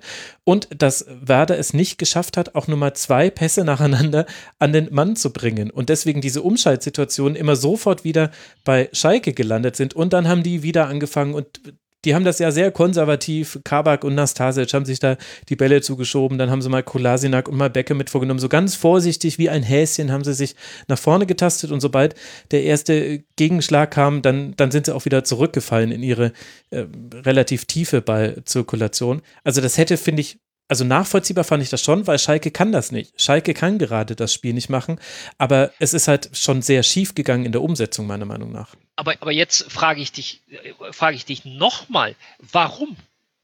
Also, nee, warum machst du das? Also, du sagst selber wie so ein Häschen. Also, Schalke momentan, äh, na, ja, du hast recht. Sie können über ein Positionsspiel können sie ähm, nicht oder kaum zu torgefährlichen oder überhaupt in torgefährliche Situationen kommen. Hm. Wir reden noch gar nicht von Chancen, in die Räume reinkommen. Ja, aber du spielst gegen eine, gegen eine Mannschaft, die komplett am Boden ist und gibst ihnen trotzdem den Ball und sagt, ja, macht ihr erstmal. In totaler Passivität. Das ist ja noch, das kommt ja noch on top dazu. Anstatt sich hinzustellen und zu sagen, Nee, Leute, pass mal auf, hier, hier kommt von Anfang an, gibt es hier keine Diskussion, dass ihr auch nur mitspielen dürft. Aber es ist ja in dieser Saison auch nicht so gewesen, dass Werder die, äh, die Gegner, egal wer es jetzt ist, ähm, äh, offensiv aus dem Stadion gespielt hat. Also vor allem, wenn man die beiden Spiele davor sieht in, äh, äh in Berlin gegen Hertha, ich glaube fünf Torschüsse, vier Tore, natürlich auch erstmal äh, auf Defensive angelegt und in Gladbach, dass sie zwar verloren haben, 0-1, äh, dass sie aber durchaus hätten gewinnen können mit genau diesem Fußball. Klar, Schalke ist dann natürlich eine andere Nummer, da muss man sich dann die Frage stellen, ist diese Herangehensweise gegen Schalke jetzt auch die richtige? Aber die andere Frage ist halt, wären wir denn in der Lage, äh, offensiv Ballbesitz, Fußball auch gegen Schalke, also überhaupt, zu spielen, auch wenn es gegen Schalke ist. Und wie man das dann umsetzt, also dass du dann äh, natürlich äh, dann aktiver, auch, auch wenn du defensiver spielst, natürlich aktiver spielen musst. Das ist ja dann, äh, glaube ich, nicht die taktische Vorgabe, sondern das ist dann ja auch wie man ja dann auch gesehen hat, irgendwie so den, den, den individuellen Leistungen der Spieler geschuldet, sonst wechselst du ja nicht in der Pause drei Leute aus, wenn du wenn du das Gefühl hast, es war jetzt ein taktischer Fehler. Ich, ich, ich möchte gar nicht mal so sehr auf, auf Ballbesitz, Fußball im klassischen Sinne hin, dass sie wie, wie große Mannschaften sie dann komplett zerlegen. Aber was glaubt ihr, wie viel Ballkontakt hatte Werder im ersten Durchgang in der Schalker, im Schalker 16er? Zwei. Max wird wahrscheinlich wissen, oder? Also, wir können jetzt über einen streiten, weil er war an der Strafraumgrenze. Ansonsten ist es nur einer. Also über den zweiten, wie schon gesagt, können wir streiten, aber es war halt ein Ballkontakt. Und im letzten Drittel sind es halt knapp zehn. Und das ist dann etwas, wo ich sage, nein. Das, also, es darf keine Mannschaft, bis auf die drei, die, bis auf die letzten drei da unten, darf den Anspruch haben, gegen Schalke 04 sich hinten reinzustellen und denen den Ball zu geben. Es darf nicht sein. Ja, ich, ich, das ist für mich, und letztendlich, 1-1 gegen Schalke. Du, du, du, zu diesem 1-1 hast du dich noch gemüht. Ist ja nicht so, dass, dass du 25 Mal aufs Tor geschossen hast und, ähm, und Fährmann den besten Tag seines Lebens hatte. Also ja. Für mich, ich, ich, ich, ich, Max, ich verstehe deinen Ansatz, wenn du sagst, dass du es nachvollziehen kannst, weil Schalkes Qualität eben nicht darin liegt, den Ball ähm, oder irgendwas mit dem Ball zu veranstalten in dieser Saison. Ähm, aber also wenn das der Anspruch ist, dass wir Schalke 04 in der momentanen Situation, Stefan, du hast es ja angesprochen, dass Schalke ja so ein Sonderfall ist, ähm, dass wir das so angehen, dann muss ich sagen, ähm, frage ich wirklich, okay, wo ist denn die Entwicklung Werders, äh, also haben wir eine? in den letzten anderthalb Jahren. Mhm. Ja, es gibt nicht mehr zwei Tore im Durchschnitt pro, äh, zwei Gegentore pro Spiel, das ist korrekt. Aber alles andere sehe ich sehr stagnierend und, und ich war tatsächlich etwas ähm, konsterniert, ob, ob der äh, ob der, ob der äh, Umsetzung und, und auch der überhaupt der Marschrichtung, wie man gegen Schalke spielt. Mhm. Aber ich glaube, dass, äh, dass äh, nicht in jedem Spiel zwei Tore zu kassieren, ich glaube, dass es schon so der, äh, der Fortschritt auch ist, den Werder sich für diese Saison erhofft hat. Natürlich mit den, äh, mit den Nebengeräuschen, dass äh, eine gewisse Unzufriedenheit äh, entsteht oder herrscht, weil man bei Werder natürlich anderen Fußball einfach im Kopf hat. Ja, das, die, die stehen ja nun ähm, aus ihrer Vergangenheit natürlich für eine bestimmte Philosophie und das ist, ähm, wenn man diese Brille noch aufhat, ist es natürlich äh, schwer zu ertragen. Das muss man, da, da, da gebe ich dir vollkommen recht ich, mir, mir geht es auch in dem Punkt gar nicht so darum, ähm, weil diese große Bremer Offensivzeit, die, die ist jetzt auch vorbei. Ähm, da muss man tatsächlich äh, umdenken. Aber äh, was mich halt wirklich am meisten stört, ist, ist, äh, gegen welchen Gegner es gespielt wurde. Gegen 12, 13 andere Mannschaften in der Liga, 14 meinetwegen, akzeptiere ich diese Herangehensweise. Wirklich. Mhm. Wenn du selbst eben nicht ähm, die großen Möglichkeiten hast, äh, ähm, das Spiel zu bestimmen. Aber gegen Schalke in der momentanen Situation finde ich sehr, sehr schwer nachvollziehbar. Ja, das ist natürlich ein absolut valider Punkt. Und ich selbst, ich habe genau die Argumentation, die du gesagt hast, äh, habe ich, glaube ich, vor ein paar Wochen im, im Rasenfunk ungenüsslich, also mit wenig Freude daran ausgebreitet. Da war dann die Gegenargumentation der Werder-Fans, ja, junge Spieler erstmal eben jetzt gegen den Ball stabiler werden und das soll sich weiterentwickeln. Da kann aber diese erste Halbzeit definitiv als Gegenbeispiel dienen, da gebe ich dir völlig recht. Auf der anderen Seite war die erste Aufgabe von Werder, dieses Spiel nicht zu verlieren. Klar, im Zweifel musst du es gewinnen, aber erstmal darfst du es nicht verlieren. Du darfst nicht einen Konkurrenten, der so tief hinten dran steht, der darf nicht irgendwie das Gefühl haben, dass hier noch irgendwas geht. Und diese Aufgabe Aufgabe hat man nicht mit Bravour, aber man hat sie gelöst. Schalke bleibt bei acht Punkten, hat neun Punkte Rückstand auf den Relegationsplatz nach diesem 1 zu 1. Und Schalke wiederum hat ja auch gezeigt, wie wenig da aktuell vorhanden ist. Auf dem Papier war das ein war das eine Mannschaft, wo viel hätte gehen können. Also Kolasinac, Nastasic, Kabak, Becker in der Viererkette, Stambuli neben Mascarell. Stambuli war der defensiv orientiertere, Mascarell derjenige, der offensiv orientierter war, hat ja dann auch das Tor gemacht. Harid, Uth, Schöpf und dann eben mit Hoppy jemanden jungen vorne drin. Später kam dann noch für zehn Minuten Klaas-Jan Hünteler. Aber der Theorie nach hätte Schalke hier auch einiges auf den Platz bringen können. Das, was Schalke allerdings gebracht hat, nicht nur in der, in der zweiten Halbzeit, wo man 0 zu 13 Schüsse hatte und Fährmann im Grunde eine Niederlage letztlich verhindert hat, sondern auch, ich fand auch schon in der ersten Halbzeit, wo man zwar den Ball hatte, aber keinerlei Idee, was machen wir denn jetzt verdammt nochmal damit? Also außer Harit hatte eine Idee, der war, fand ich, offensiv derjenige, der am meisten noch Bewegung reingebracht hat. Ist es halt auch sehr, sehr, sehr, sehr dünn gewesen von Schalke 04. Naja gut, äh, es gibt halt einen Grund, warum sie acht Punkte haben, ne? Also, das, oder mehrere Gründe. Und, ähm, ich, es, es gibt tatsächlich relativ wenig, ja, auch Hoffnung, die wir den Schalkern und Schalkerinnen machen können. Oder seht ihr das anders? Nee, für mich war das der Abstieg. Und jetzt, jetzt nicht wegen, nur wegen des Ergebnisses, sondern wegen der Spielweise. Also jetzt langsam, also wann, wann soll denn jetzt noch eine Verbesserung kommen? Die nächsten Gegner für Schalke sind jetzt Wolfsburg, Pokal, okay. Aber dann spielst du gegen Leipzig, Union Berlin und Borussia Dortmund. Das sind alles drei Mannschaften, wo alle Dinge dieses Universums, die irgendwie noch am Positiven für Schalke da sind, zusammenfallen müssen, dass dagegen einen von diesen dreien ein Sieg runterfällt. Und, und Schalke ist ja jetzt in dieser Situation, in die viele Absteiger irgendwann geraten im Verlaufe der Saison, dass ein Punkt nicht mehr reicht. In der Situation ist Schalke, wenn man ehrlich ist, schon seit sechs, sieben Spieltagen Minimum. Deswegen, also da, da könnte, selbst wenn Klaas-Jan Hünteler jetzt äh, wieder 22 wäre und es eine Spielidee gäbe, würde das knapp werden. Das ist äh, wird und, und das sind alles drei Mannschaften, entschuldige Max, das sind alles drei Mannschaften, die dir eben nicht den Gefallen tun, in der eigenen Hälfte oder sogar auch in der gegnerischen Hälfte, die, dass du dir die Kugel hin und her schiebst. Stimmt. Ja, das ist wahr. Also für Schalke, das ist jetzt wahrscheinlich auch keine Neuigkeit für die Schalkerinnen und Schalke. Ich finde aber schon eine gewisse Ernüchterung kann man da schon auch verspüren, wenn du jetzt dann äh, schon Trainer Nummer drei hast und auch wieder einfach keine Idee zu erkennen ist. Und äh, natürlich ist es schwer, das umzusetzen, wenn du auch aus so einer Phase herauskommst. Also klar, ist es jetzt nicht mit Hand auflegen, dann wird es wieder besser. Aber ich sehe auch einfach keine Abläufe bei Schalke 04. Und das macht mich, die, die, die sieht man aber im Grunde schon seit der Rückrunde unter Wagner nicht mehr und es ist einfach, also die Schalker gucken es ja noch emotional, ich kann es ja halbwegs unemotional gucken und mich regt es trotzdem auf, mir das ansehen zu müssen. Also es ist schon einfach leider sehr, sehr dünn. Gut, wir schauen, wie es für Schalke weitergeht. Ich habe die Konstellation ja gerade genannt. Für Werder geht es jetzt dann auch im DFB-Pokal weiter. Zu Hause gegen Gräuter Fürth, bevor man dann bei Arminia Bielefeld das nächste Spiel hat, das man eben primär einfach mal nicht verlieren darf. Fünf Punkte Vorsprung hat Werder Bremen auf den Relegationsplatz. Man liegt aktuell auf Tabellenplatz 11. Und falls ihr euch das gefragt habt, liebe Hörerinnen und Hörer, weil wir da so häufig darauf referiert haben, 27 Gegentore hat Bremen bisher kassiert. Mal zum Vergleich, Schalke 49, Mainz 40, Bielefeld 32, Hertha 35, Köln 32, Augsburg 30, Hoffenheim 34.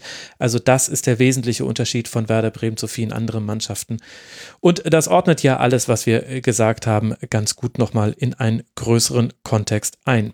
Dann können wir uns aber an dieser Stelle mit dem Tabellenplatz 17 befassen, mit dem ersten FSV Mainz 05. Der durfte den Spieltag eröffnen und das in Stuttgart am Freitagabend. Ein gewisser Ralf Gunisch war Experte bei dieser Experte für der Zone. Und was hat er gesehen?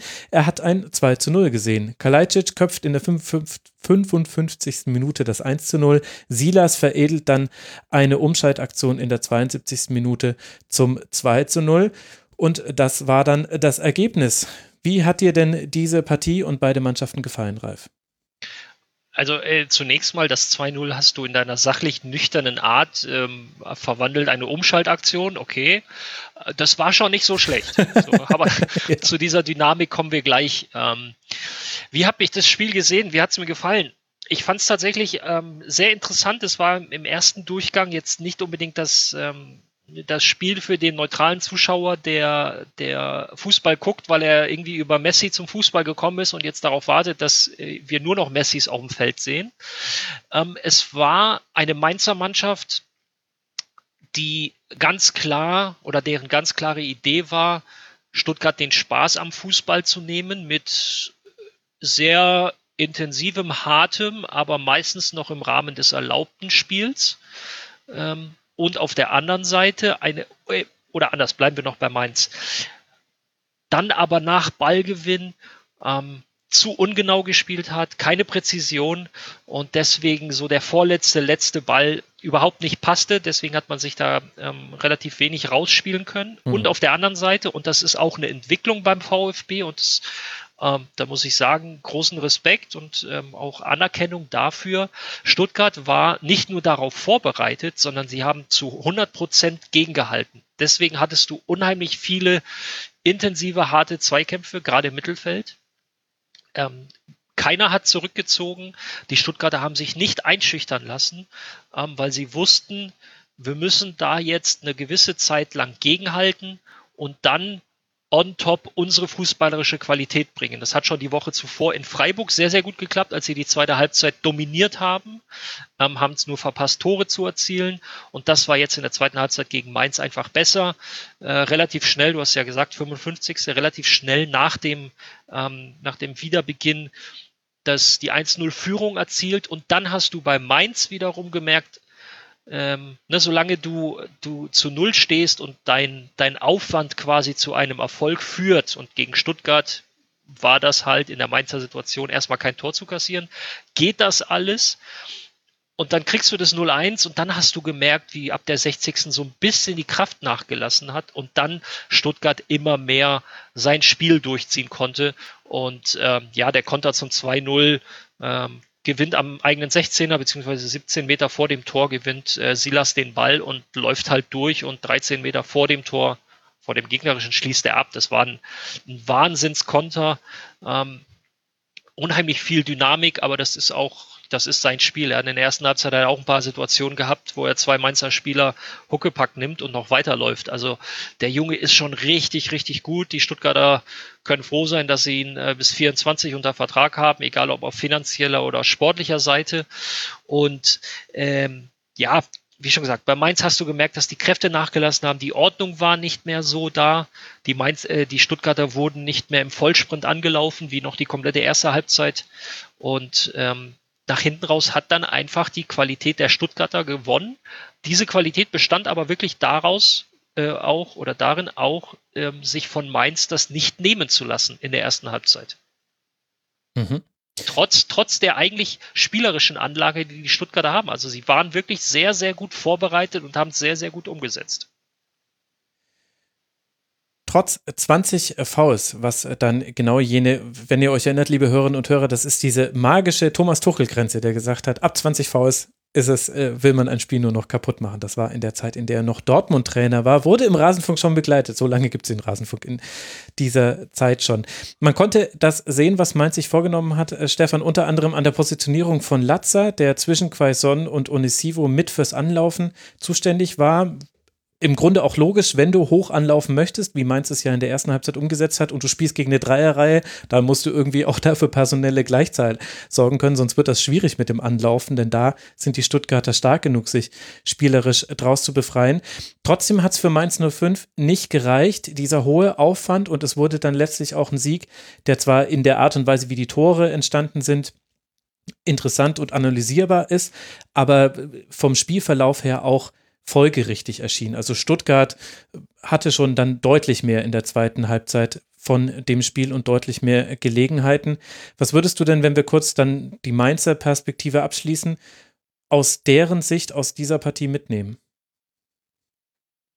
Ja, also, wenn man sich jetzt allein die Zahlen anguckt, äh, ist die, ist die Situation hier, unterscheidet sich ja nicht grundlegend von der von Schalke 04, über die wir eben ges gesprochen haben. Mhm. Also die äh, Wahrscheinlichkeit, dass es noch funktioniert, ist ja auch nicht besonders groß, äh, mathematisch gesehen.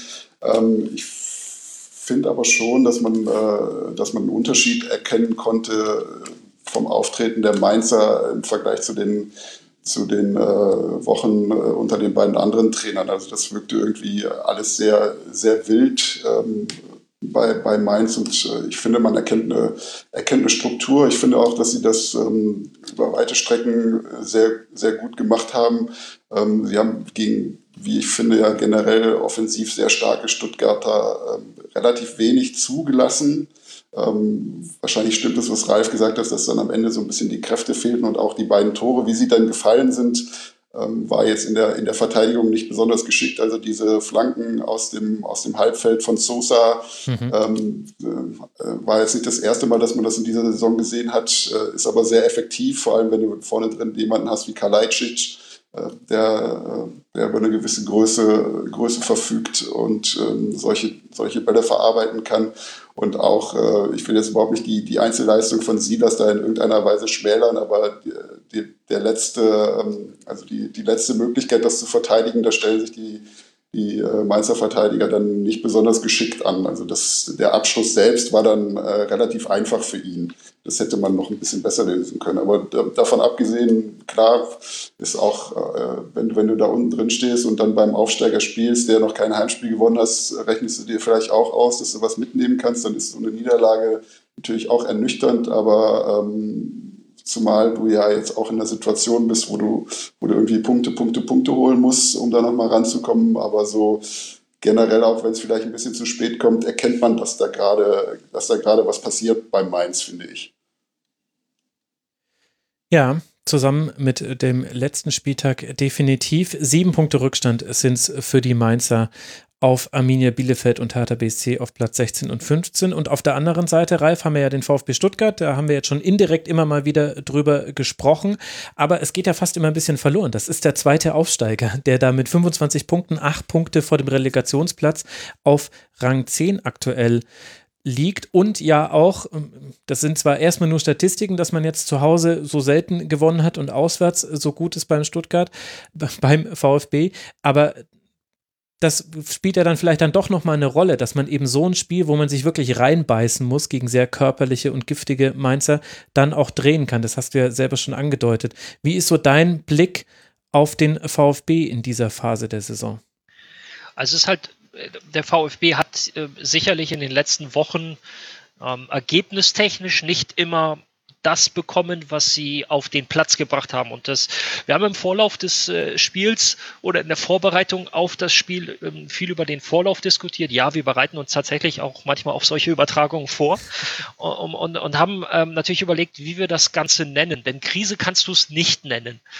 Ähm, Ergebniskrise, da kann man sicherlich drüber diskutieren. Und dann habe ich ähm, am Tag vorm Spiel ein relativ ausführliches Gespräch mit Sven Mislintat äh, gehabt und ähm, haben natürlich auch, auch darüber gesprochen und auch ganz klar gesagt, natürlich wissen wir, dass die Ergebnisse an sich ähm, nicht, nicht zufriedenstellend sind. Ähm, gerade jetzt, er hat das Spiel gegen Freiburg explizit herausgehoben, weil sie da ja wirklich sehr, sehr in der zweiten Halbzeit sehr, sehr überlegen waren, aber halt ähm, keine Tore gemacht haben. Ähm, mir wäre auch als Stuttgart-Fan in den letzten Wochen nicht Angst und Bange geworden, weil es nicht grundsätzliche Dinge sind, wie zum Beispiel bei Schalke oder auch bei eher bei Mainz, wobei ich da auch so ein bisschen gerade so einen Wechsel sehe, aber ähm, wo du einfach sagst, oh Mann, also ich, ich krieg richtig Panik, sondern du hast die Luxussituation drüber zu sprechen, ja, ey, wir nutzen unsere Chancen nicht das ist ja schon, ist ja schon eine gewisse Luxussituation zu sagen, wir haben viele Chancen, aber nutzen sie nicht. Und das ist eine Sache ähm, mit, mit Beharrlichkeit, mit, äh, mit äh, dranbleiben und auch ja, ein Stück weit trainieren, kannst du dieses Problem in Anführungsstrichen lösen.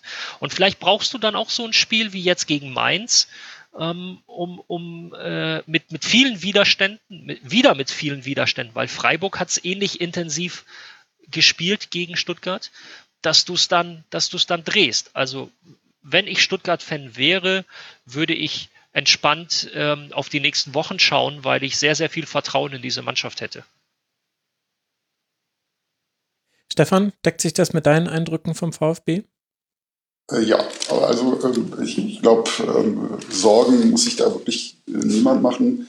Ähm, äh, nicht nur, weil die, die, die da deutlich weiter unten stehen, es deutlich schlechter machen, sondern weil einfach die eigene Mannschaft auch äh, dafür meines Erachtens viel zu gut ist. Ich war jetzt auch ähm, fast ein bisschen äh, überrascht, äh, dass, dass Stuttgart ähm, so weit unten in der Tabelle rangiert, weil so gefühlt äh, ich, hatte ich die irgendwie noch viel weiter oben verortet, muss ich jetzt sagen. Ähm, also so gegen Ende, äh, also kurz vor der Winterpause, mhm.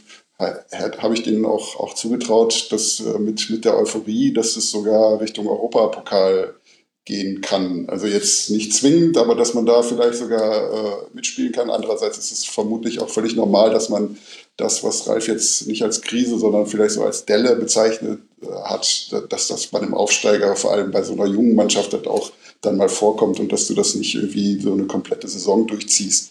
Aber ähm, ja, ernste Sorgen bestehen da nicht. Und man kommt jetzt auch in die Phase hinein vom, beim VfB, in der man in der Hinrunde eifrig Pünktchen gesammelt hat, wenn auch oft noch in einfacher Form, aber schon in der Hinrunde 4 zu 1 bei Mainz 05 gewonnen, dann gegen Leverkusen unentschieden, gegen Hertha gewonnen, gegen Köln und Schalke unentschieden, gegen Eintracht Frankfurt und gegen Hoffenheim unentschieden.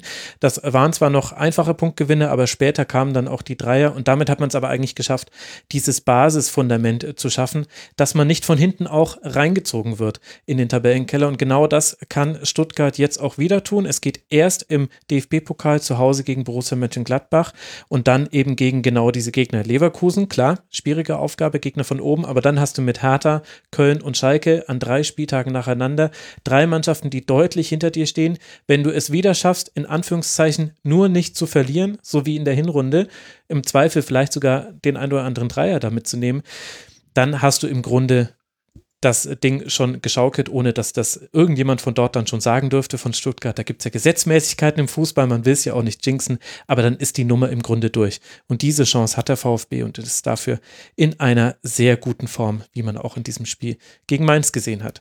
Für die Mainzer. Abschließend Nummer ja. eins, entschuldige, entschuldige, Max, aber bevor, wenn wir Stuttgart abschließen, äh, auf sportlicher Ebene darf man, sollte man sich keine Sorgen machen. ich glaube, jeder Stuttgarter und jede Stuttgarterin denkt sich einfach nur, Leute, kriegt euch bitte zusammengerauft und ähm, ja, mhm. ja, kriegt euch irgendwie zusammengerauft, damit das Theater aufhört.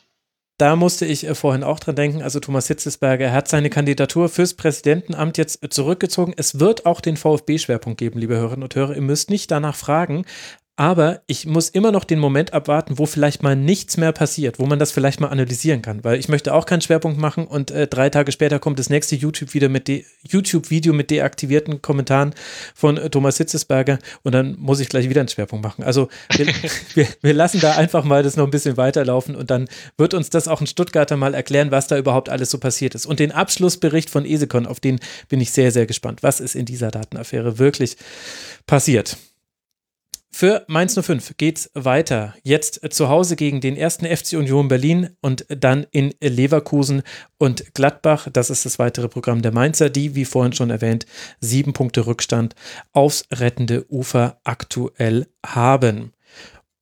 Womit wir über den ersten FC Köln und Arminia Bielefeld sprechen können. Arminia Bielefeld ist nämlich die Mannschaft, auf die Mainz 05 sieben Punkte Rückstand hat. Auf Köln sind es derer schon acht und das liegt am Spielausgang dieses direkten Aufeinandertreffens von Köln und Bielefeld, wo die Kölner drei ganz wichtige Punkte holen konnten. Gegen vor allem im ersten Durchgang zurückhaltende Bielefelder trifft erst zweimal Wolf, bevor dann Rex Bitschei das 3 zu 0 machen kann. Hinten raus holt sich dann der FC noch seinen Gegentreffer nach einem langen Ball von Ortega legt Klos auf Jabo und der muss mehr oder weniger nur noch einschieben ins verwaiste Tor.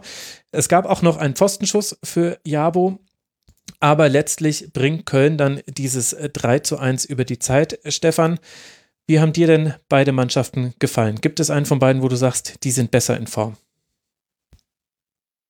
Um, ja, wenn man das, wenn man das Spiel nur nimmt, äh, dann natürlich die Kölner. Ähm, aber mich hat das, ähm, das Ergebnis auch in dieser Klarheit etwas überrascht, weil ich die Kölner so aus den Wochen davor äh, eher schwächer eingeschätzt habe. Ähm, Bielefeld wirkte ja in, der, in den, also seit, seit Jahresbeginn durchaus stabil.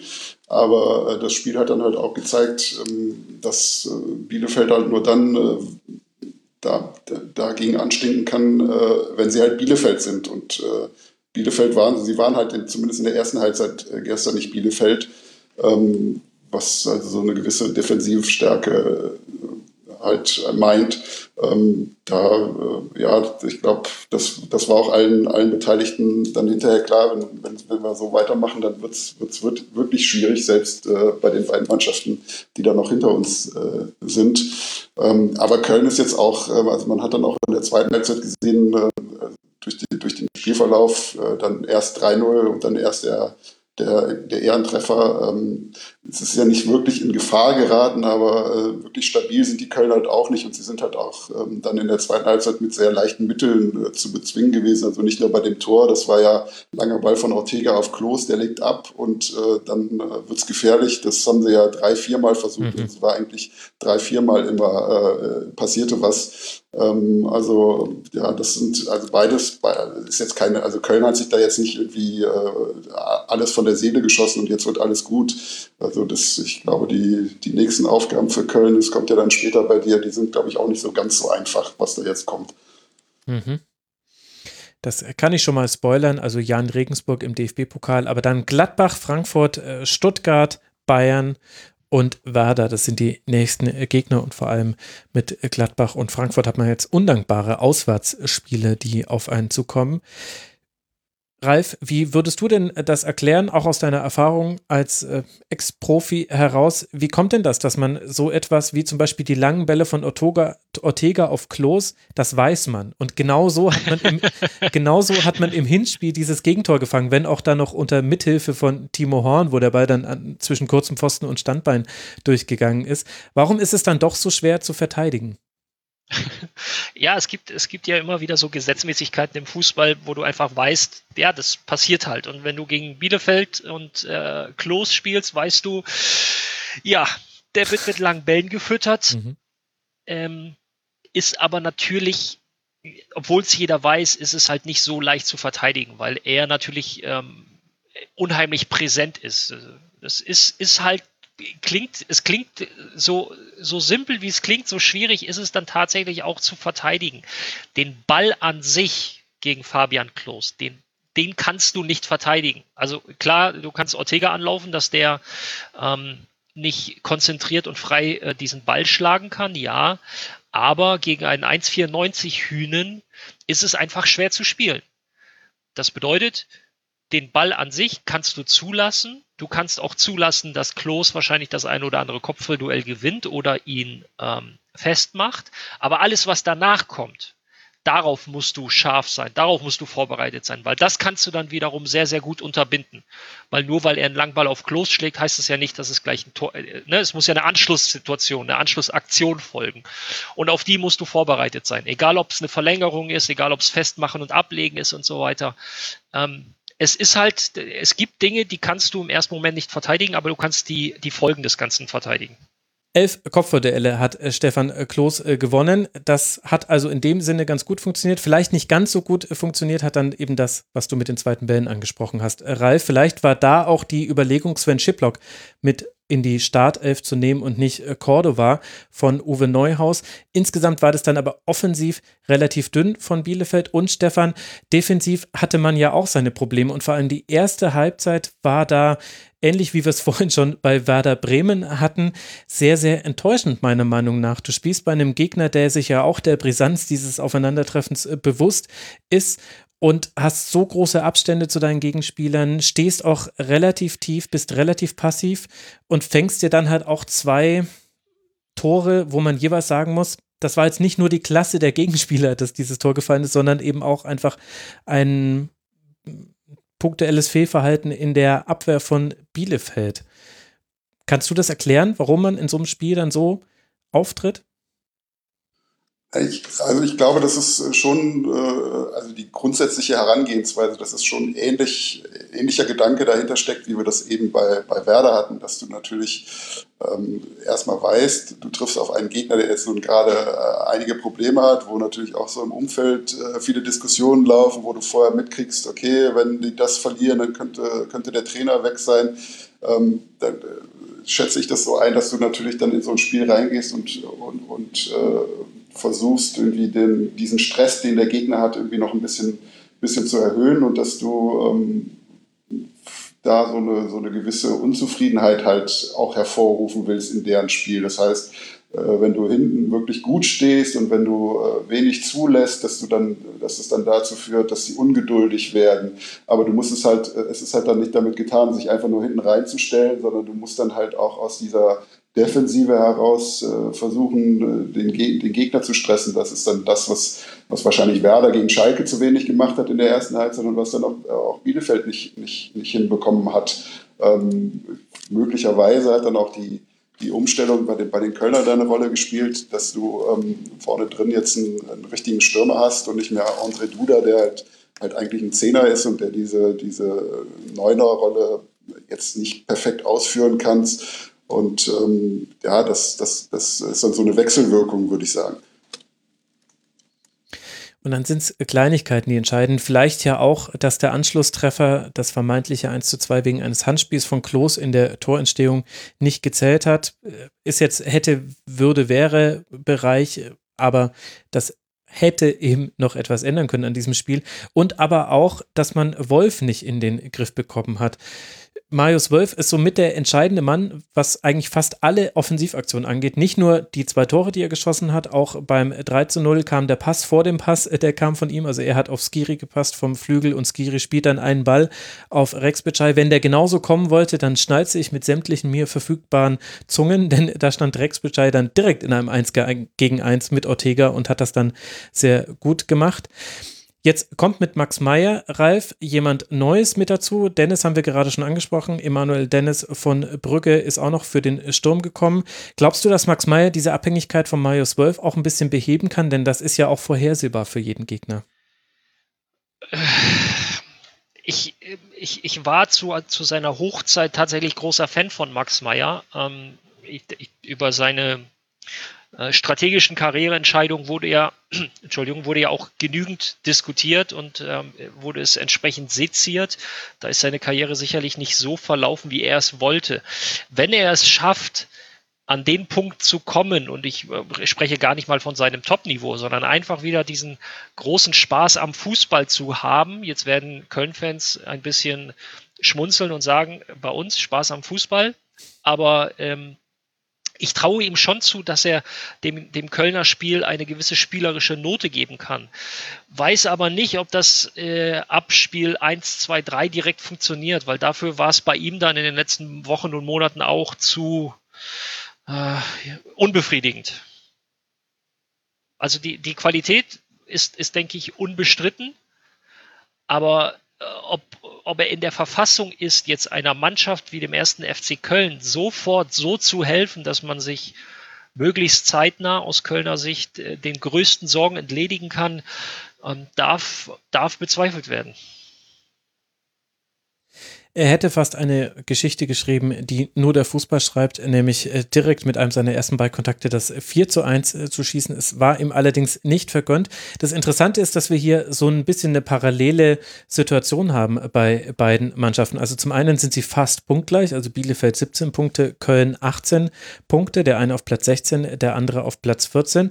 Und bei dem einen eine Abhängigkeit von Marius Wolf, zumindest in den letzten Spielen, bei den anderen Bielefeld eine Abhängigkeit Abhängigkeit von Rizzo Doan und auch da hat man versucht gegenzusteuern. Masaya Okugawa von Salzburg wurde ausgeliehen. Also ihr seht das zwar nicht, liebe Hörerinnen und Hörer, aber natürlich sind wir alle drei komplett in Gelb gekleidet, denn heute ist Deadline Day und deswegen muss ich diese Transfers auch einfach mit in die Sendung mit reinnehmen, wo ja dann auch der sehr wahrscheinlich der, der Hintergedanke ist eben diese Abhängigkeit von Toren zu lösen und eben auch ein bisschen mehr Torgefahr herbeizuführen, die ja bei Bielefeld mit 15 Toren nach 19 Spielen nicht gerade ausgeprägt ist als äh, gemeinsam mit Schalke schlechteste Offensive der Liga. Stefan, glaubst du, dass diese Transfers eine Dynamik noch unten reinbringen in den Tabellenkeller? Boah, das ist schwierig zu sagen. Ähm, also die Schalke haben ja, äh, haben ja im Grunde genommen schon den Großteil der Transfers getätigt und der Effekt ähm, ist jetzt überschaubar, würde ich mal sagen. Ähm, ich habe das halt das Gefühl, dass das natürlich auch, auch der Markt äh, nicht so ist, wie, er, wie wir ihn aus der Vergangenheit kennen. Also es ist ja noch deutlich weniger, als es im, im Sommer war. es ist deutlich schwieriger, Spieler zu bekommen. Also ich glaube nicht, dass das jetzt noch, noch zu gravierenden Verschiebungen äh, führen wird, dass da jetzt eine Mannschaft äh, nochmal komplett äh, sich aus dem, aus dem Sumpf erhebt und äh, von, dem, äh, von der wir das nicht erwartet hätten. Okay, dann bin ich sehr gespannt. Ich habe nämlich diese Frage auch in Vorbereitung auf das Hertha-Segment gestellt, über das wir gleich, in das wir gleich hineinkommen. Vorher sage ich aber natürlich noch, gegen wen auch noch Arminia Bielefeld sprich, spielt in den nächsten Wochen. Köln habe ich ja schon genannt. Bielefeld wird jetzt zu Hause gegen Werder Bremen spielen, vorhin schon mal angesprochen. Und dann äh, kommt eine ganz schwierige Saisonphase wie in der Hinrunde auch. Da konnte man gegen den FC noch gewinnen, habe es vorhin angesprochen. Und dann folgten sieben Niederlagen in Serie, unter anderem, weil die Gegner hießen, also Werder Bremen habe ich schon angesprochen, dann Bayern, Wolfsburg, Dortmund, Union Berlin, Leverkusen, Rasenball, Sport Leipzig. Das ist ein schwieriges nächstes Programm, aber andererseits kann man da vielleicht auch nur gewinnen. So kann man es dann positiv drehen. Dann können wir sprechen an dieser Stelle über den Tabellenplatz 15 über Hertha BSC, aber definitiv auch über Eintracht Frankfurt. Die sollen nicht untergehen, nur weil wir einen Schwerpunkt auf Hertha legen. Deswegen würde ich auch mit der Sicht auf die SGE in dieses Spiel einsteigen wollen, in dieses 3 zu 1 von Eintracht Frankfurt gegen Hertha BSC. Es war das erste Spiel von Trainer Paar dabei. Der hat auch ordentlich durchgewechselt. Da können wir gleich drüber diskutieren. Aber mit einem Sieg klappt es nicht, denn die Eintracht ihrerseits, die hat auch eine Stabilität im Gewinnen erreicht, die zumindest mir bekannte Eintracht Frankfurt-Fans fast schon verstört. Mit 3 zu 1 durch natürlich mal wieder André Silva im Doppelpack und Martin Hinteregger dazwischen gewinnt die Eintracht dieses Spiel. Ralf, wenn wir kurz bei den Frankfurtern bleiben, was zeichnet denn die SGE aus? Äh, das, sie zeichnet aus, dass sie in den letzten 15 Spielen nur zweimal verloren haben. Ähm, das ist, ist eine Sache, die durch eine gewisse Stabilität zum Tragen kommt. Wenn wir eben das Thema Transfers hatten, dann ähm, sind wir, glaube ich, auch ähm, relativ schnell bei, bei Jovic, ähm, was die Eintracht äh, angeht. Und den Namen Silva hast du ja auch schon genannt. Also das ist schon, ähm, ja, irgendwie, irgendwie gut. Es ist noch nicht, es ist noch nicht so gut, wie es mal war bei der Eintracht, aber ähm, ich finde, so langsam merkst du wieder, dass diese Mannschaft äh, gegen Ende des äh, oder im letzten Quartal 2020 fand ich das bei Frankfurt sehr häufig sehr, das war so Stückwerk, das war schläfrig, das war, ja, das war so, wie soll ich es formulieren? Halt Mittelfeld. Das war so grau, aber negativ grau, nicht positiv grau, wie es äh, bei den Wolfsburgern der Fall ist. Ähm, und Richtung Weihnachten ähm, ging das dann eigentlich, das 3-3 gegen Gladbach, dann drei Siege in Folge mit Augsburg, Leverkusen und Mainz, ähm, ging das dann so, ja, nahm das einen sehr, sehr positiven Dreh. Ähm, Klar, jetzt auch nochmal befeuert durch den Jovic-Transfer, der glaube ich nicht nur auf sportlicher Ebene, sondern einfach auch in der Wahrnehmung innerhalb der Truppe ähm, sehr, sehr positiv ähm, zu bewerten ist. Und dementsprechend äh, bewegen sich jetzt die Frankfurter in einer Tabellenregion. Ähm, da hätte man irgendwann im, äh, im August oder im, im September gar nicht dran gedacht. Da hat man sich ja im grauen Mittelfeld bewegt und sich seitdem eigentlich sehr, sehr konstant nach oben gearbeitet. Tabellenplatz 4 ist es aktuell mit 33 Punkten. Also aktuell summt man in Frankfurt und Umgebung die Champions League-Hymne bis wahrscheinlich kurz vor die Stadtgrenzen von Offenbach. Stefan, ich du kann, hast. Ich kann, das, ich kann das ganz kurz leaken. Also in der Bundesliga-Gruppe ähm, haben wir ja mit Etienne einen großen Eintracht-Sympathisanten. das ist jetzt sehr höflich formuliert. ja, die Champions League-Hymne kommt jedes Wochenende. Ähm, irgendwann im Laufe des Spiels. Es sei ihm ja auch äh, gegönnt. Ganz herzliche Grüße an der Stelle. Stefan, du hast das Spiel natürlich auch intensiver äh, verfolgt, unter anderem wegen Hertha BSC. Frankfurt mit äh, Barkok auf dem Flügel, das fand ich ganz interessant. Yunis und Kamada hinter Silva in der Spitze und mit sehr, sehr vielen spielstarken Spielern. Also wenn man sich einfach nur mal Spieler anguckt, bei denen man sich sagt, wollen die den Ball am Fuß haben, ja oder nein, dann gibt es da jetzt auf einmal ein, ein Übergewicht derjenigen, die den Ball dann doch ganz gerne hätten bei Eintracht Frankfurt. Das hängt sicherlich auch damit zusammen, oder damit hängt auch zusammen, wie sich die Spielweise der Eintracht verändert hat. Trotzdem war es ja ein enges Spiel und auch äh, den Rückstand äh, gab es. Wie wichtig glaubst du denn, deiner Einschätzung nach, war es da direkt zurückzuschlagen für Eintracht Frankfurt? Ja, äh, schon extrem wichtig. Also ich glaube, Frankfurt hat natürlich auch die Qualität, äh, wenn es fünf Minuten länger dauert oder zehn Minuten länger dauert, Hertha dann unter Druck zu setzen. Aber ähm, das in der Situation, in der Hertha sich befindet, spielt der Kopf natürlich auch eine große Rolle. Und ähm, äh, dieses, dieses 1 zu 0 war ja eine, große Erleichterung, wie man ja an den Reaktionen auch gesehen hat. Und ähm, ja, wenn, wenn, äh, wenn es dann 93 Sekunden dauert, bis der Ausgleich fällt, dann kehrt sich das natürlich in das komplette Gegenteil. Also das ist ja dann nicht nur, wir neutralisieren das dann, sondern es, es geht ja dann eher in den Minusbereich, denn du merkst, okay, wir, wir haben es jetzt, also du bist ja dann nicht wieder auf dem Nullpunkt, sondern gefühlt bist du ja dann da drunter. Und ich glaube, davon hat Frankfurt auch profitiert. Ähm, aber ja, unabhängig davon hätte die, äh, wäre es natürlich auch sonst ähm, schwierig, schwierig geworden für Hertha, das, äh, die, die Führung über die, über die Zeit zu retten bei der Qualität, die die, die Eintracht hat. Hm.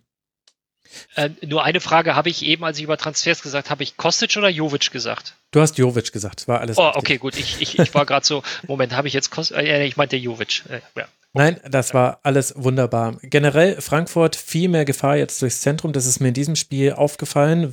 Wirft dann auch nochmal eine Gegenfrage auf Hertha BSC. Aber Kamada, Silva, Younes, die haben jeweils so Steckpässe gespielt auf den jeweils anderen, der vorne da war. Am liebsten natürlich auf André Silva. Das wird inzwischen zu fast so eine Art Markenzeichen von Eintracht Frankfurt, dass man auch aus diesen Zonen heraus ganz gut in den Strafraum reinkommt. Silva ist der Spieler nach Robert Lewandowski mit den meisten Schüssen aufs Tor pro Spiel. Er hat auch eine ziemlich hohe Schussgenauigkeit. In dem Spiel sowieso, ich glaube, da waren alle vier Schüsse, waren auch Torschüsse tatsächlich. Also das ist eine ganz eigene Qualität, die man hat. Mit So hat man jemanden, der in diesem Spiel die Fäden wieder sehr, sehr gut gezogen hat, eine unglaubliche Passgenauigkeit inzwischen hat und sehr viele Bälle durch Antizipieren abfangen kann. Auf der anderen Seite, um aber dann den Blick auf die Hertha zu lenken, Stefan, hat man bei der Hertha ja auch viel Verändertes gesehen. Das ging erstmal schon mal los mit jeder Menge Änderungen in der Mannschaft. Unter anderem ja Rune Jahrstein wieder im Tor oder Askasiba auf der Doppelsechs oder Klünter auf einmal als Rechtsverteidiger. Äh, Rechtsverteidiger. Ja, Lukas Klünter ist immer noch im Kader von Berlin. Wie würdest du denn diese Veränderungen bewerten von Paul Dardai? Also als ich die, äh, am Samstag die Aufstellung gesehen habe, habe ich gedacht, oh Gott, ähm, was, macht, was macht der denn jetzt? Also ähm, haupt, hauptsächlich aufgehängt an der, an der Torhüterfrage. Ähm, mein erster Gedanke war halt, warum macht er sich jetzt diese Baustelle noch auf? Also mhm. es war jetzt, ähm, Schwolo war jetzt nicht ähm, überragend, also er war jetzt nicht der, der, der dir drei Spiele gewonnen hat, äh, aber er hat äh, ohne größere Schwankungen sehr solide gespielt. Äh, Rune Jahrstein war in der vergangenen Saison ja auch alles andere als, als unumstritten, wobei er natürlich auch ein, auch ein sehr guter Torhüter ist oder sein kann. Aber das äh, ist mir nicht so ganz klar geworden. Und äh, als ich dann die Erklärung von Paul Dada gehört habe, das, das war dann wieder so ein, so ein Aha-Moment, weil das irgendwie so ganz ganz gut beschreibt, äh, wie Dardai tickt, also warum er so ist und warum er auch ähm, erfolgreich ist oder erfolgreich sein kann. Also er, er hat explizit äh, Bezug genommen auf das Spiel gegen Werder Bremen, wo er gesagt hat, da kommen fünf Schüsse auf, auf Schwolos Tor und ähm, vier sind drin und ihm fehlt im Moment so dieses Torhüter oder dieses Spielglück. Ja, das ist so ein, es ist sowas, was du, was du schwer, schwer berechnen kannst oder, oder quantifizieren kannst, und es ist so ein Gefühl und dieses Gefühl hat Dardai, der hat so eine, der hat so eine gewisse Street Credibility. Also er weiß, wovon er redet und die Spieler wissen auch, wovon er redet. Und ich hatte auch das Gefühl, äh, so wie es, wie es rüberkam, dass es jetzt, dass er es auch Schwolo so erklärt hat, dass Schwolo jetzt nicht irgendwie bis zum Ende der Saison schmollend in der Ecke sitzt, sondern dass er das auch, auch begriffen hat und äh, dass er die Spieler auch mitnimmt. Und es stand ja dann mit den eben, die du eben erwähnt hast, Klünter, äh, Klünter Askasiba und, und Jahrstein drei Spieler in der Startelf, die in dieser Saison noch keine Minute gespielt haben. Mhm. Und auch so, ein, äh, auch, so, auch so diese Personalie Klünter, der seit so gefühlt anderthalb Jahren überhaupt keine Rolle mehr spielt bei Hertha BSC, der ähm, äh, unter Labadia auch nur in, in Notfällen, wenn nämlich nicht genug Leute da waren, überhaupt in den Kader es geschafft hat. Der spielt auf einmal von Anfang an und ich finde, das ist ähm, die Frage, ob, ob man jetzt unbedingt Pekarik hätte rausnehmen müssen, ähm, mal außen vor gelassen und ob es natürlich auch sinnvoll ist, gegen Kostic jemanden zu stellen, der vielleicht ein bisschen schneller ist als Pekarik. Äh, auch, auch, auch völlig richtig. Aber das, das, ist natürlich auch so ein Signal an die Mannschaft, weil ähm, wenn, wenn du der Mannschaft zeigst, pass mal auf, ähm, wenn selbst Lukas Klünter es mit einer guten Trainingswoche, wovon ich jetzt mal ausgehe, ich kann ja nicht zugucken, ist es ja leider nicht erlaubt, aber wenn er selbst Lukas Klünter das schafft, in die Mannschaft zu kommen, dann hat jeder andere auch die Chance. Ihr müsst euch halt nur reinhauen. Und dann, äh, es zählt nicht mehr, was vorher war. Das ist ja immer so bei Trainerwechseln, äh, natürlich auch immer so ein bisschen auf Null stellen. Aber das ähm, ist halt ein Zeichen auch an die Mannschaft, dass es nicht nur irgendein Gerede ist, sondern dass er das wirklich ernst meint. Und dass jeder die Chance hat und dass äh, er, die Hertha das jetzt auch braucht, dass jeder irgendwie seine, seine Eitelkeit hinten anstellt und sich in, reinhaut und dass man das dann auch schaffen kann, da unten wieder rauszukommen. Und trotzdem hat man also Klünter hatte einige Probleme gegen Kostic, die haben aber ehrlicherweise viele Rechtsverteidiger aktuell äh, gegen äh, Kostic, gegen äh, die Eintracht. Aber du hattest dieses sehr schnelle 1 zu 1, was ja auch nicht zufällig fällt, weil die Eintracht das gut ausspielt, sondern weil da auch eine gewisse Passivität mit dabei war. Also Kostic kann unbedingt flanken, Torunariga steht falsch zu seinem Gegenspieler. Das ist dann maximal ärgerlich, wenn das auch direkt dann in einen Gegentreffer mündet. Aber es hat auch nicht so ganz zu der Spielweise der Hertha gepasst, die ja vor allem in der ersten Halbzeit sehr aggressiv gespielt haben, hoch rausgeschoben haben, nicht, nicht ganz durchgeschoben. Also da gab es ehrlich gesagt schon Anspielstationen, die dann die Eintracht mit sehr selbstbewussten Aufbau auch immer wieder gefunden hat. Und dann wurde es auch schon in der ersten Halbzeit hin und wieder mal enger. Also das Spiel hätte auch schon anders verlaufen können. Aber meinem Gefühl nach hat sich da schon was in der Defensivhaltung der Mannschaft verändert. Ist das jetzt eine Sache, wo man sagen muss, okay, wir sehen den Tabellenstand, wir wissen, was alles passiert ist in diesem Saison. Das kann man einfach nicht anders erwarten. Oder liegen dahinter tiefer liegende Probleme, weil man solches Defensivverhalten ja auch schon unter anderen Trainern gesehen hat?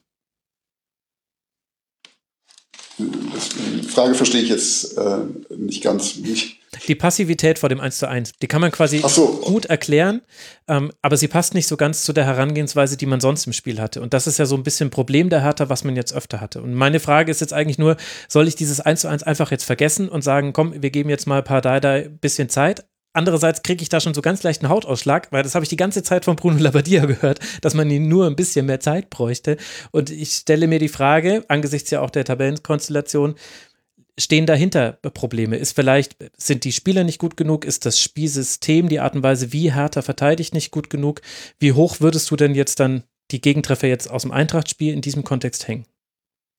Naja, also dass, dass die Mannschaft natürlich Probleme hat, ähm, ist, ist ja offenkundig. Und ähm, ich glaube aber schon, dass, ähm, dass äh, solche Probleme, Defensive, das ist natürlich was ist, was man, was man beheben kann und was, glaube ich, auch jemand wie Dada beheben kann. Also Dada ist ja auch in, in den vier Jahren, das wurde ihm ja am Ende auch vorgeworfen, ist ja nicht dadurch bekannt geworden, dass die Mannschaft zu offensiv gespielt hat, sondern sie ist bekannt geworden dadurch, dass sie halt defensiv sehr sehr gut war, sehr clever war, hm. dass es eigentlich Hertha immer eine Mannschaft war, wo wahrscheinlich viele Gegner gesagt haben, ach nee, nicht gegen die, also das äh, macht irgendwie keinen Spaß, gegen die zu spielen. Und ähm, ich glaube, das ist einfach, ja, gut, du hast es eben gesagt, ich kann es nicht mehr hören, aber das ist natürlich schon eine gewisse Zeit braucht, um, um das wieder so hinzubekommen. Aber äh, das äh, ist, glaube ich, leichter hinzubekommen. Das wird wahrscheinlich Ralf aus seiner Erfahrung auch sagen. Also es ist leichter hinzubekommen, eine Mannschaft äh, eine defensive Ordnung zu verpassen, als jetzt irgendwie eher ähm, Offensivstrukturen ähm, einzuziehen, die, die, die, die sie vorher nicht hatten. Definitiv. Also verteidigen, verteidigen lernen ist immer einfacher als, äh, als das aufzubrechen aus offensiver Sicht. Und ähm, ja, da Abläufe zu schaffen. Das Verteidigen ist, ist grundsätzlich etwas, ähm, was einfacher zu trainieren ist. Die Frage ist nur, ähm, ja, im Hinblick auch auf, auf Max Ausführung, äh, reicht es, wenn wir bei Hertha über, ähm, über die Mannschaft an sich sprechen oder müssen wir über über Hertha als Ganzes, als Verein sprechen und haben möglicherweise Probleme, die insgesamt äh, strukturell tiefergehender sind und sich in Kaderzusammenstellung ähm, und äh, entsprechendem dann quasi auswirken und die zur Folge haben, dass wir darüber sprechen, dass Paul Dada jetzt erstmal dafür sorgen muss, dass die Mannschaft äh, zumindest die Spiele nicht verliert und irgendwie noch ein paar Punkte holt, um sich abzusetzen.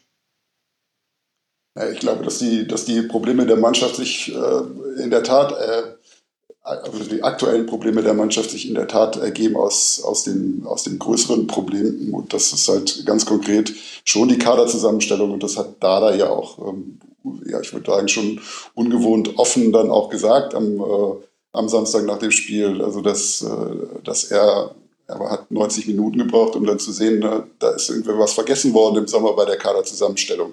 Also dieser Umbruch, den, den Hertha hatte, das hat ja auch Labadia immer wieder gesagt und auch so oft gesagt, dass es am Ende niemand mehr hören konnte, der hatte ja schon Ausmaße wie wahrscheinlich bei keinem anderen Verein in, in der Bundesliga im, im Sommer. Also es ist, äh, sind natürlich viele wichtige Leute, die zwar schon alt waren ähm, und, und äh, nicht mehr durchgängig performt haben, aber die natürlich auch wichtig waren, die sind, die sind gegangen und äh, die Leute, die geholt wurden, sind perspektivisch mit Sicherheit richtig gute Fußballer.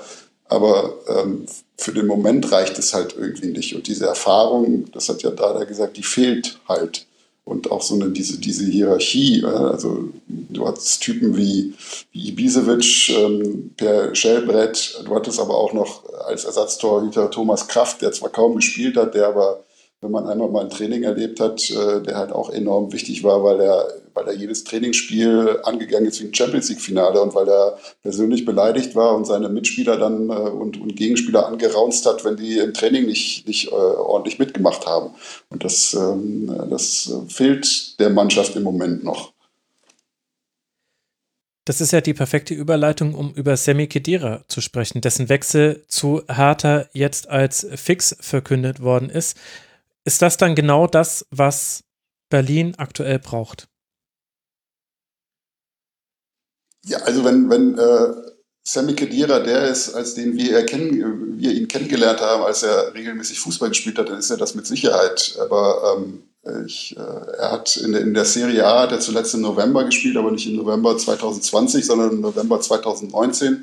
Und sein letztes Spiel für Juve war ähm, im Pokal im Juni äh, 2020 ich weiß nicht, wie gut er im Moment ist. So von, der, von der Art ähm, äh, tut der Hertha mit Sicherheit gut, aber ähm, welche Qualität er im Moment auf den Platz bringen kann, das weiß ich nicht.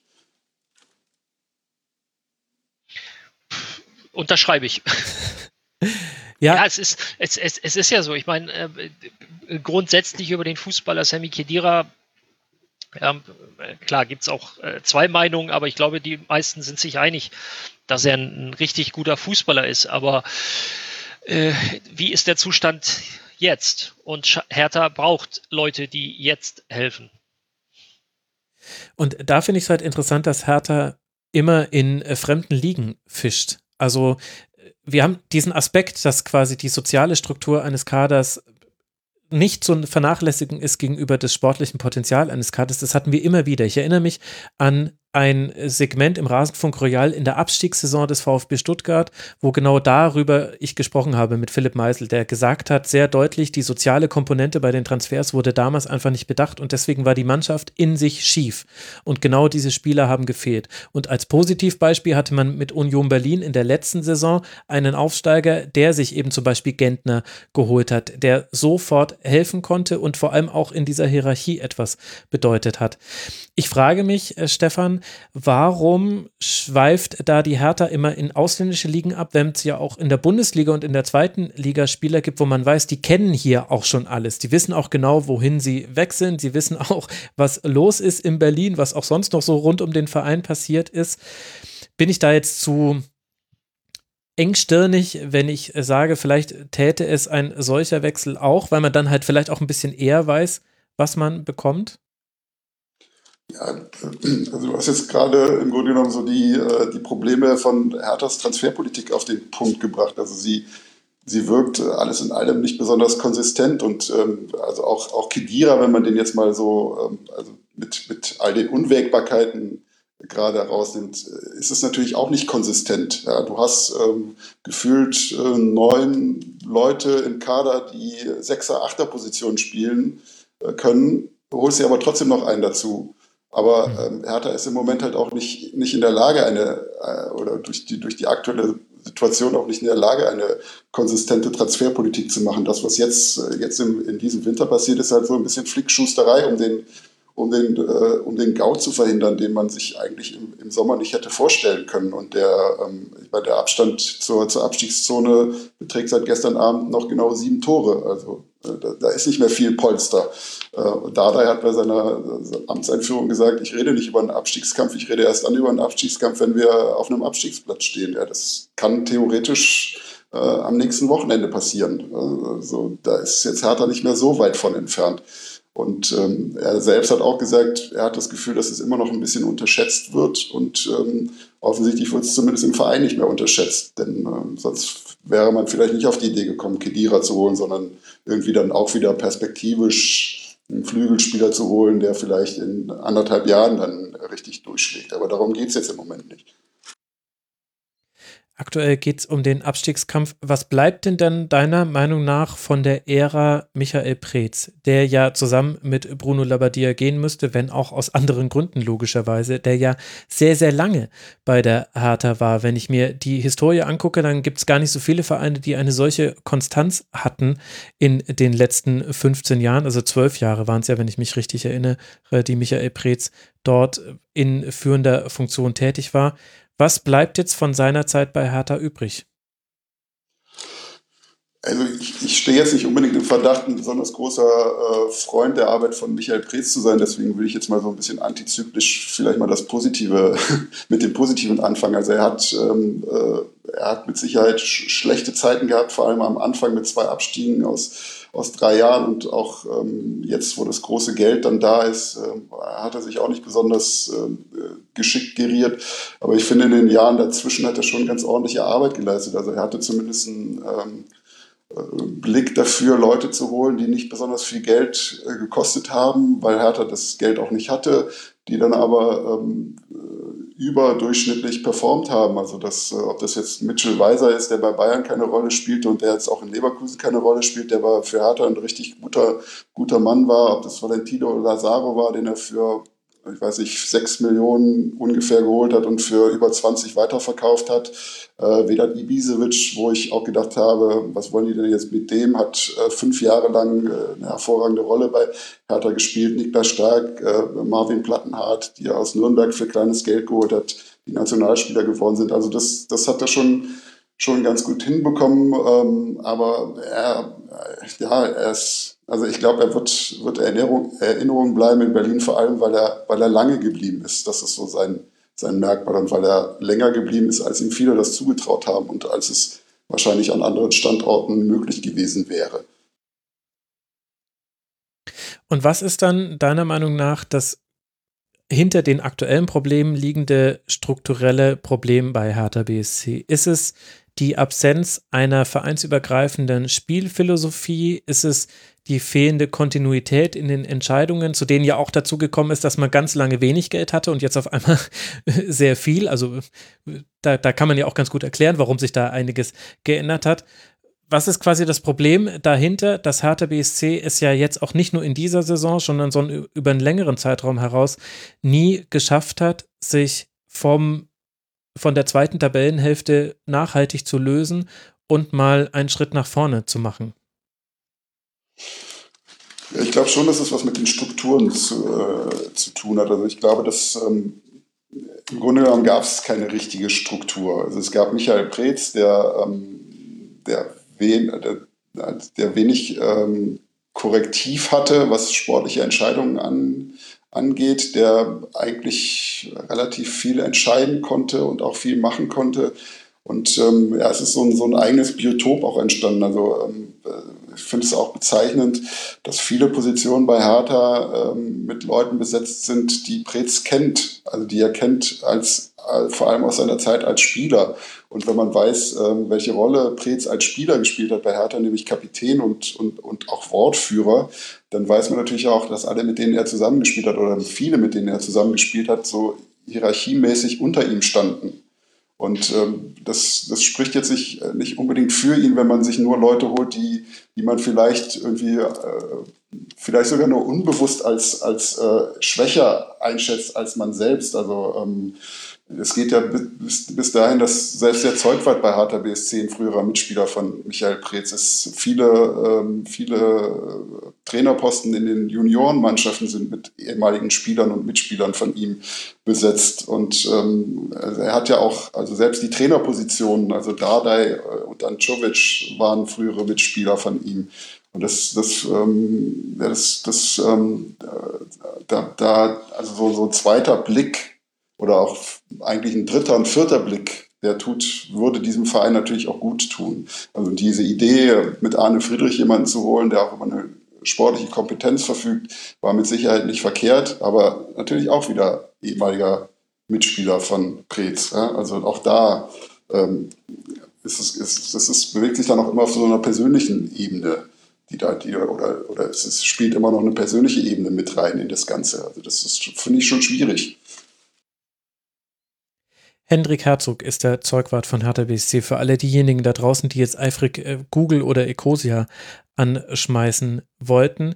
Und jetzt hast du ja mit Dada ja dann auch schon einen Trainer genannt, der in die Prez-Zeit hineinfällt und eigentlich für sie auch so ein bisschen stellvertretend sein kann, in, was das Sportliche angeht. Wie kann man denn jetzt damit umgehen, dass jetzt Dada auch derjenige ist, der nicht nur in dieser akuten Situation eingreifen soll, sondern dem auch offenbar nach allem, was man so hört, mit Hilfe einer Punktegrenze, wenn er die erreicht hat, dann würde sich der Vertrag verlängern, auch der Mann für die Zukunft sein soll. Hältst du das für eine deiner Meinung nach richtige Entscheidung?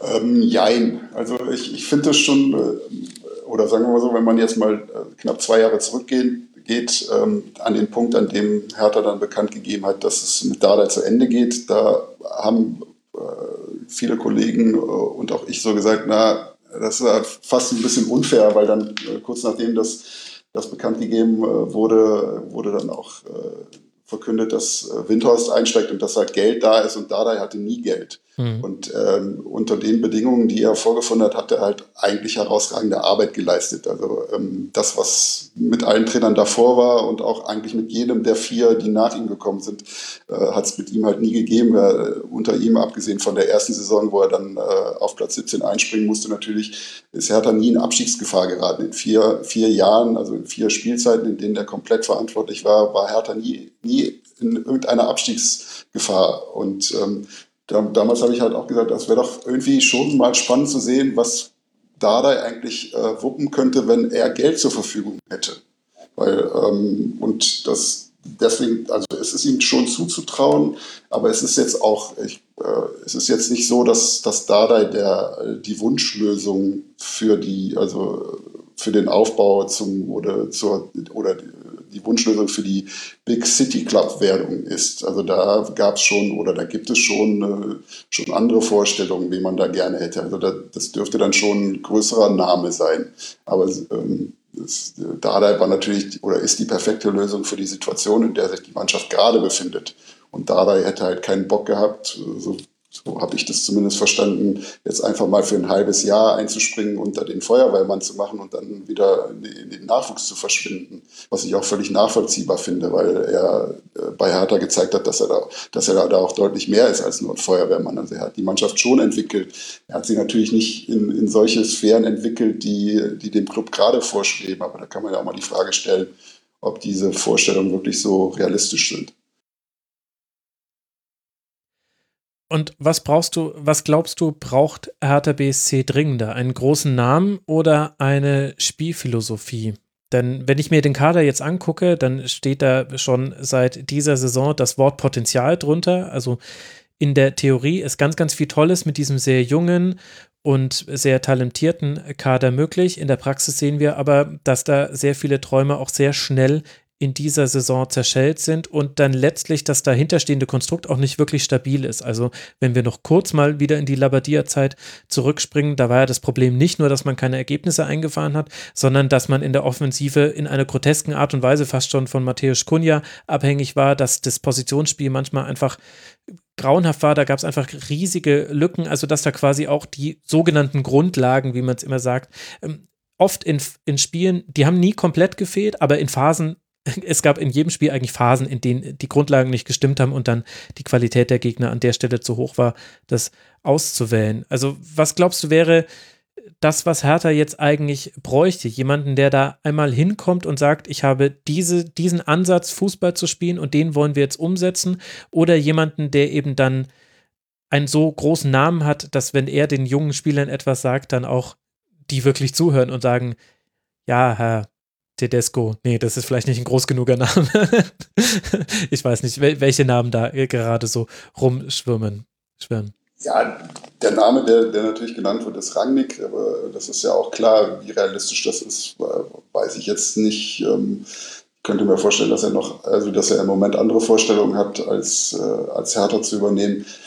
Ja, aber das ist das eine hängt wahrscheinlich mit dem, mit dem anderen zusammen. Also ähm, das Problem ist natürlich gerade, dass dieser Kader irgendwie so, ja, so stabil wirkt wie, wie, wie eine IKEA-Schrankwand, wenn du, die, wenn du die, die du zusammengebaut hast, ohne dass du die Bedienungsanleitung hast. Also das, das wackelt halt irgendwie alles und das, das resultiert natürlich daraus, dass äh, allein in, dem, in den vergangenen 15 Monaten da vier Trainer äh, am Werke waren.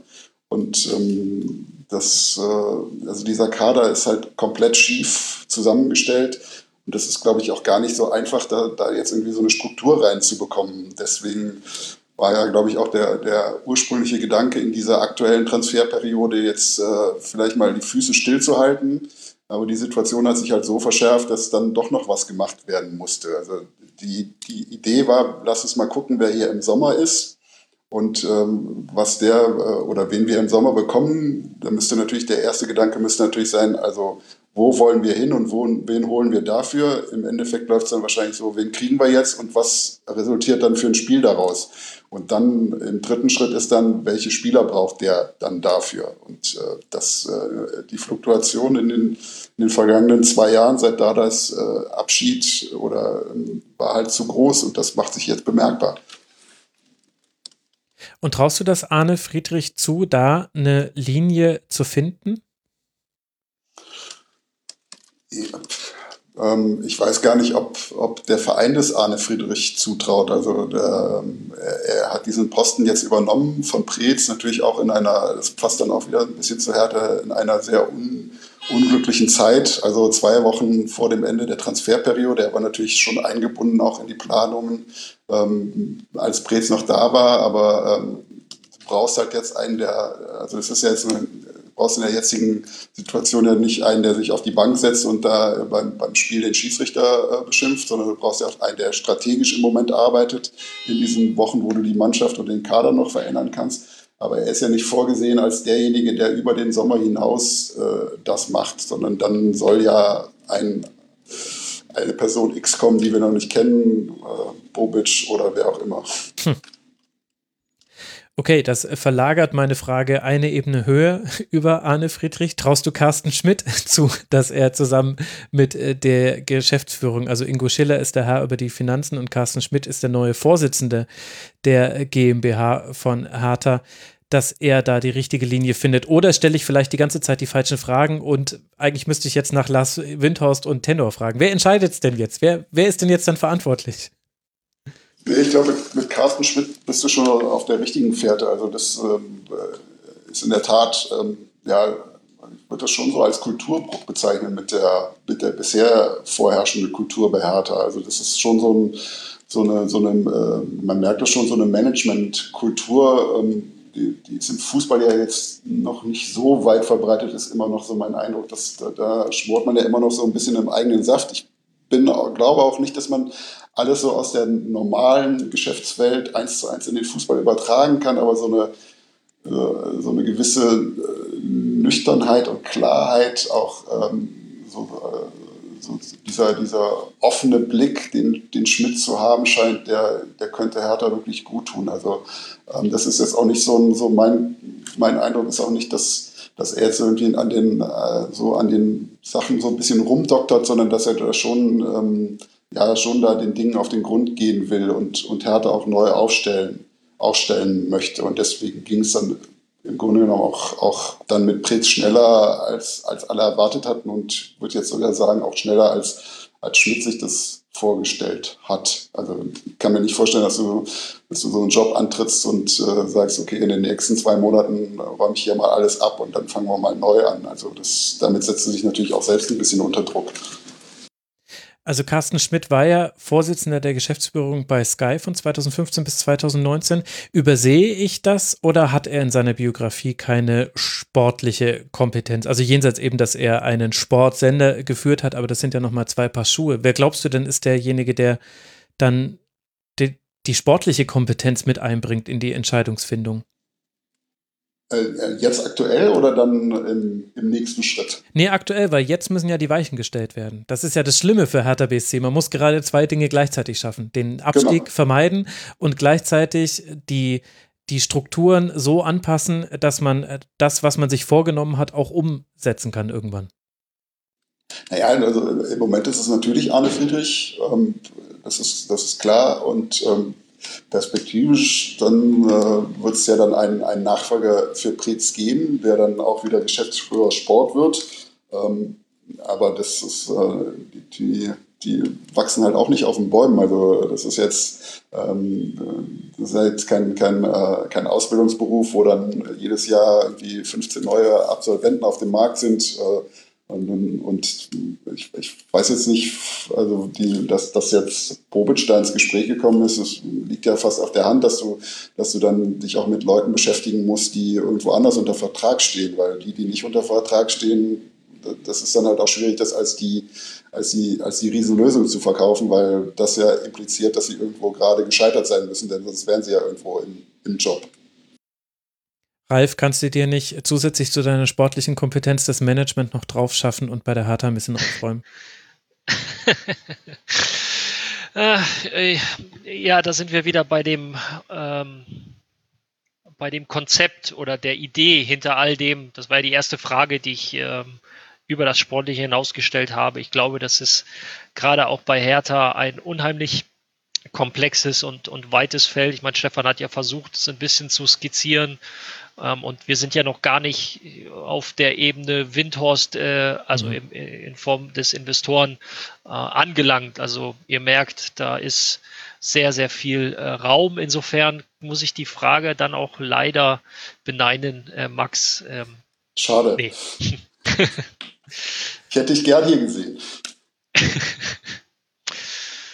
Du hättest bestimmt auch lustige Geschichten erzählen, äh, zu erzählen gehabt, schon nach den ersten Wochen. Denn jetzt, dann lasst uns jetzt über Tenor und Lars Windhorst reden. Also der User Eisernes Fohlen, der sowieso immer durch sehr harte und direkt formulierte gute Fragen im Forum unter mitmachen.rasenfunk.de auffällt, herzliche Grüße an der Stelle, der hat jetzt einfach mal direkt gefragt, Stefan, wie sind eigentlich die Renditeerwartungen der Investoren? Das heißt, bis wann wollen die Rendite sehen und wie viel Prozent?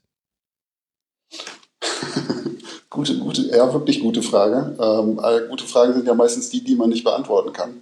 Ich weiß es nicht. Also, ähm, aber das ist halt eine Frage, die ich mir auch immer gestellt habe. Ähm, ich kenne jetzt Lars Windhaus nicht persönlich, er tritt ja jetzt auch nicht wöchentlich bei irgendwelchen Pressekonferenzen bei Hertha auf. Äh, er war einmal da, als, äh, als der Baum richtig in Flammen stand, nachdem Klinsmann ähm, geflüchtet ist. Ähm, da hat er sehr aufgeräumten Eindruck auf mich gemacht, aber man äh, man macht sich ja trotzdem ein Bild über, durch all das, was man, was man von ihm in den zwischen Jahrzehnten gelesen hat und was man mitbekommen hat.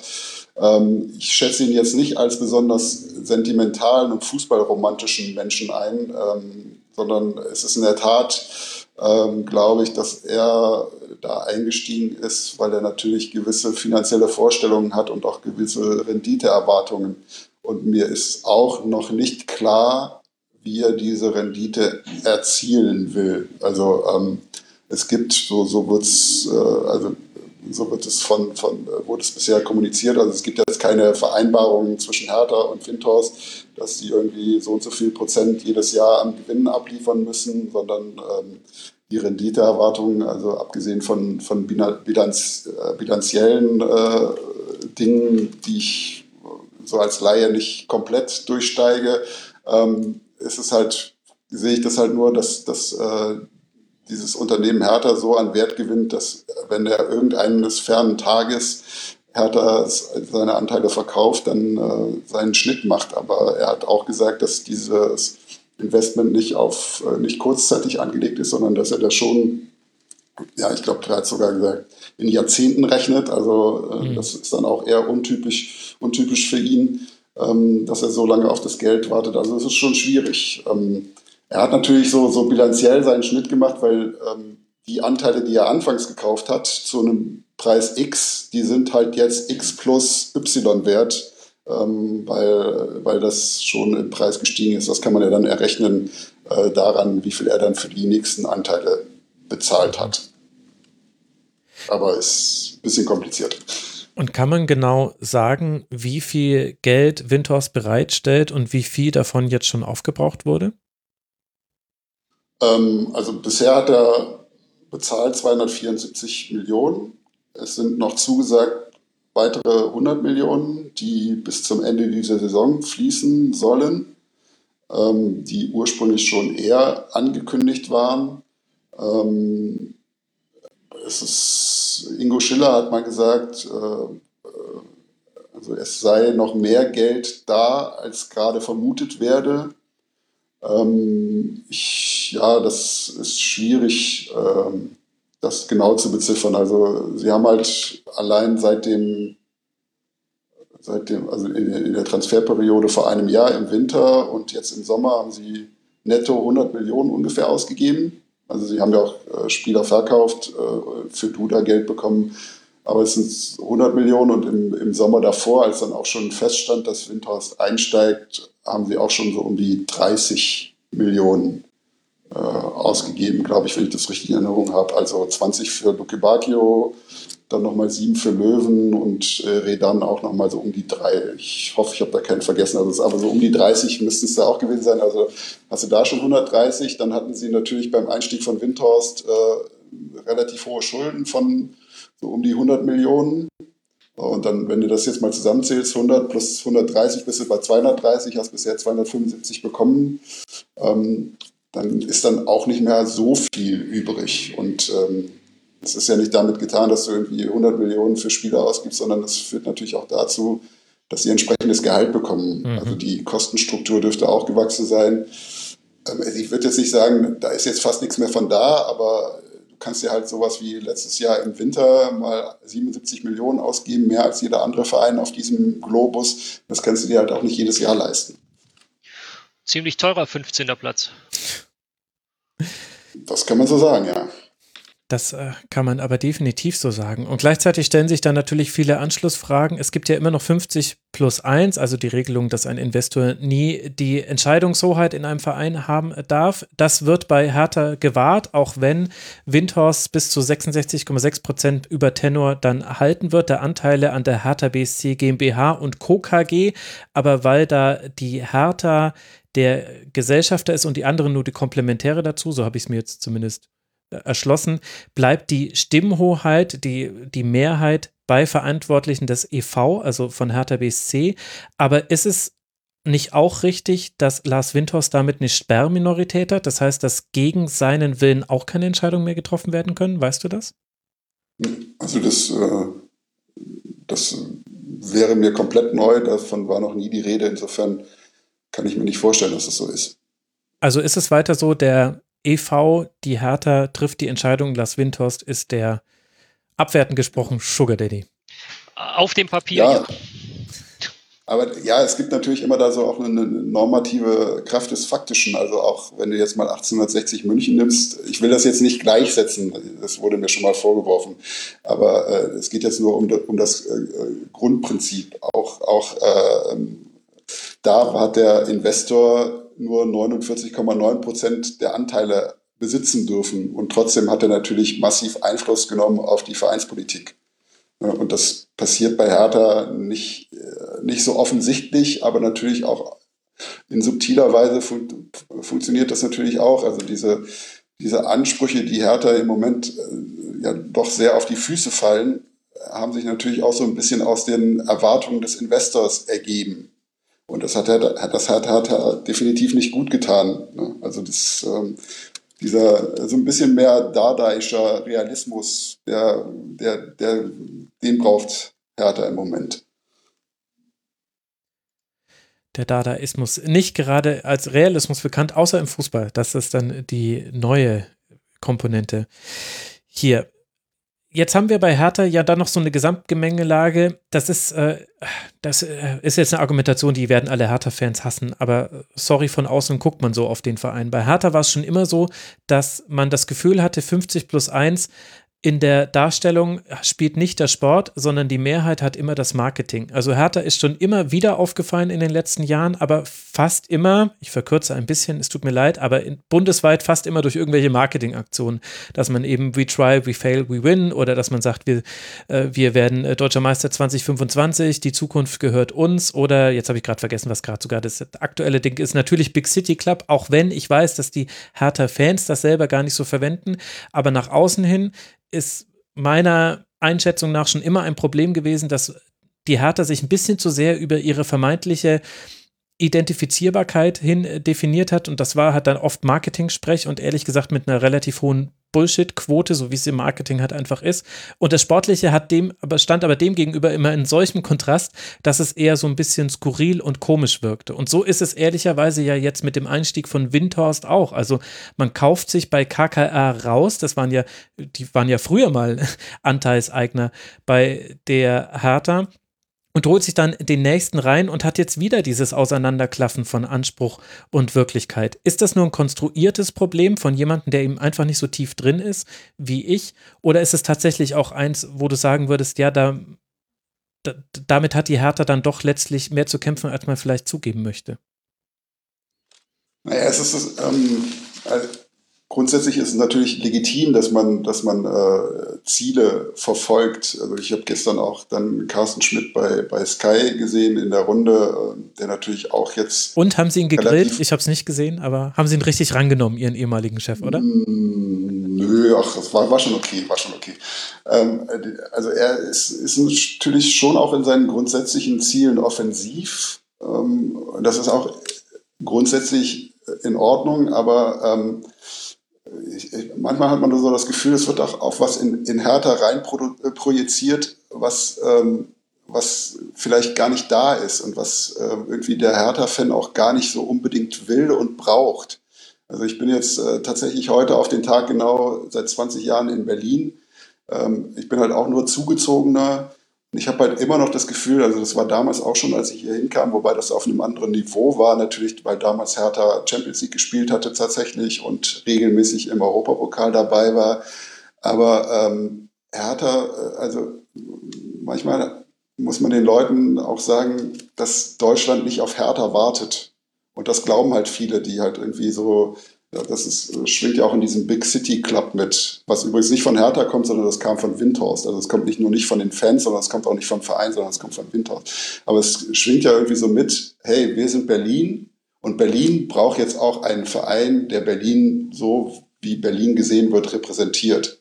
Aber das ist Hertha nicht und das will Hertha vielleicht auch gar nicht sein.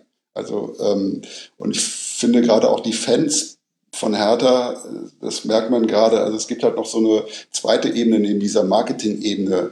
Ähm, die Fans holen sich ihren Verein auch so ein bisschen zurück. Und sie machen gerade, ähm, ich weiß nicht, das kriegt man dann vielleicht tatsächlich eher in Berlin mit als im Rest des Landes, weil Hertha eben auch nicht so groß ist, dass sich die Leute darum kümmern. Aber die, die Hertha-Fans machen halt auch sehr viel und sie machen viele gute Sachen. Ja. Ähm, also so soziale Dinge und aber auch, auch, ähm, auch in einem, in einem anderen wirklich wichtigen Thema, nämlich äh, neues Stadion. Das hat halt der Verein Hertha BSC komplett verbockt. Ja, also natürlich ist es auch schwierig, dieses Thema durchzubekommen, weil der Senat natürlich Interessen hat, die denen von Hertha diametral entgegenstehen.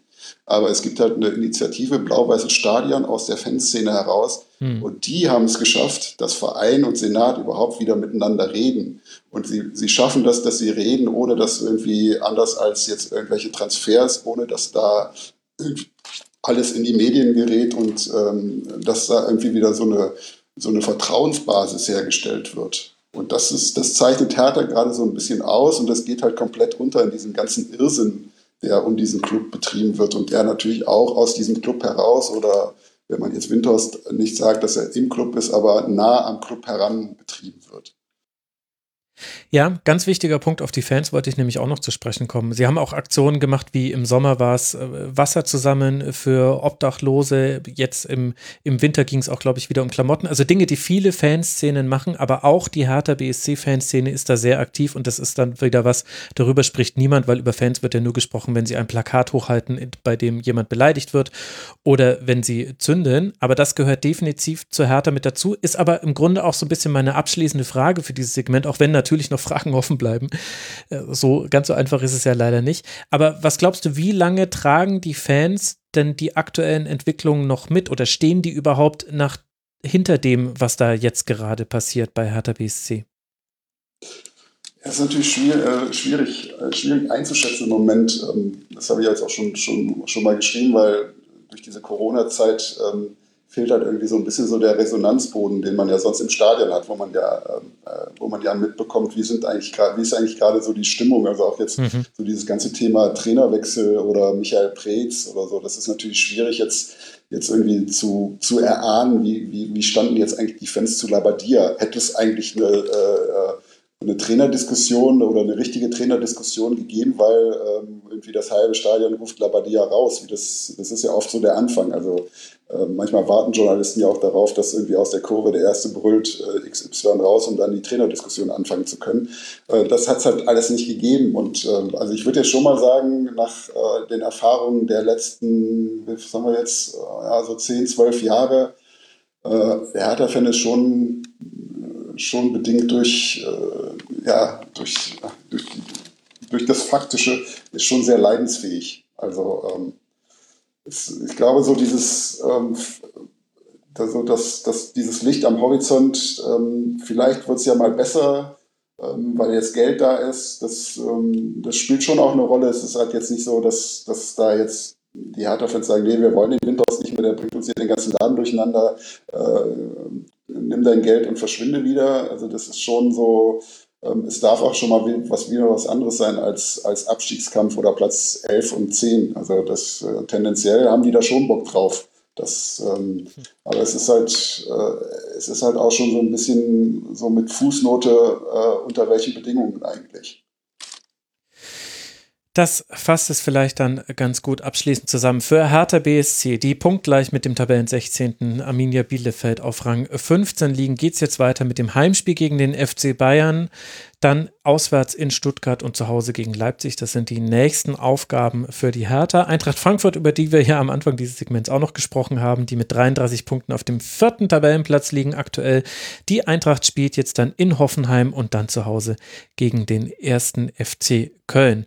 Und mit Eintracht Frankfurt haben wir dann auch den Sprung geschafft in die Tabellenregion, mit denen sich die letzten beiden Partien befasst haben, wenn auch nicht ausschließlich. Wir wollen über Borussia Dortmund gegen den FC Augsburg sprechen. Da haben wir natürlich auch noch eine Mannschaft mit dabei, die unten drin steckt, mit dem FCA. Der FCA liegt nach diesem 1 zu 3 in Dortmund mit 22 Punkten so wie Hoffenheim und Werder, also mit fünf Punkten Vorsprung vor dem Relegationsplatz, aber zumindest bei Augsburg mit absteigender Tendenz. Und das, obwohl es, Ralf, in Dortmund zunächst so aussah, als könnte das eins dieser typischen Dortmunder Spiele werden, wie wir sie in den letzten Wochen gesehen haben. 0 zu 1 nach 10 Minuten, dann ein verschossener Strafstoß von Holland, auch schon typisch ehrlicherweise für die letzten Spiele vom BVB. Und dann konnte aber Dortmund dieses Spiel noch drehen. Warum? Äh, vielleicht, weil sie aus der Hinrunde gelernt haben. Vielleicht, weil sie daraus gelernt haben, dass ähm, dass sie genau solche Spiele eben nicht aus der Hand geben dürfen. Ähm, genau diese Spiele sind ja einfach auch der Grund, warum die Dortmunder eben nicht ärgster Verfolger der Bayern sind, sondern äh, momentan quasi äh, strugglen müssen äh, Richtung internationaler Wettbewerb.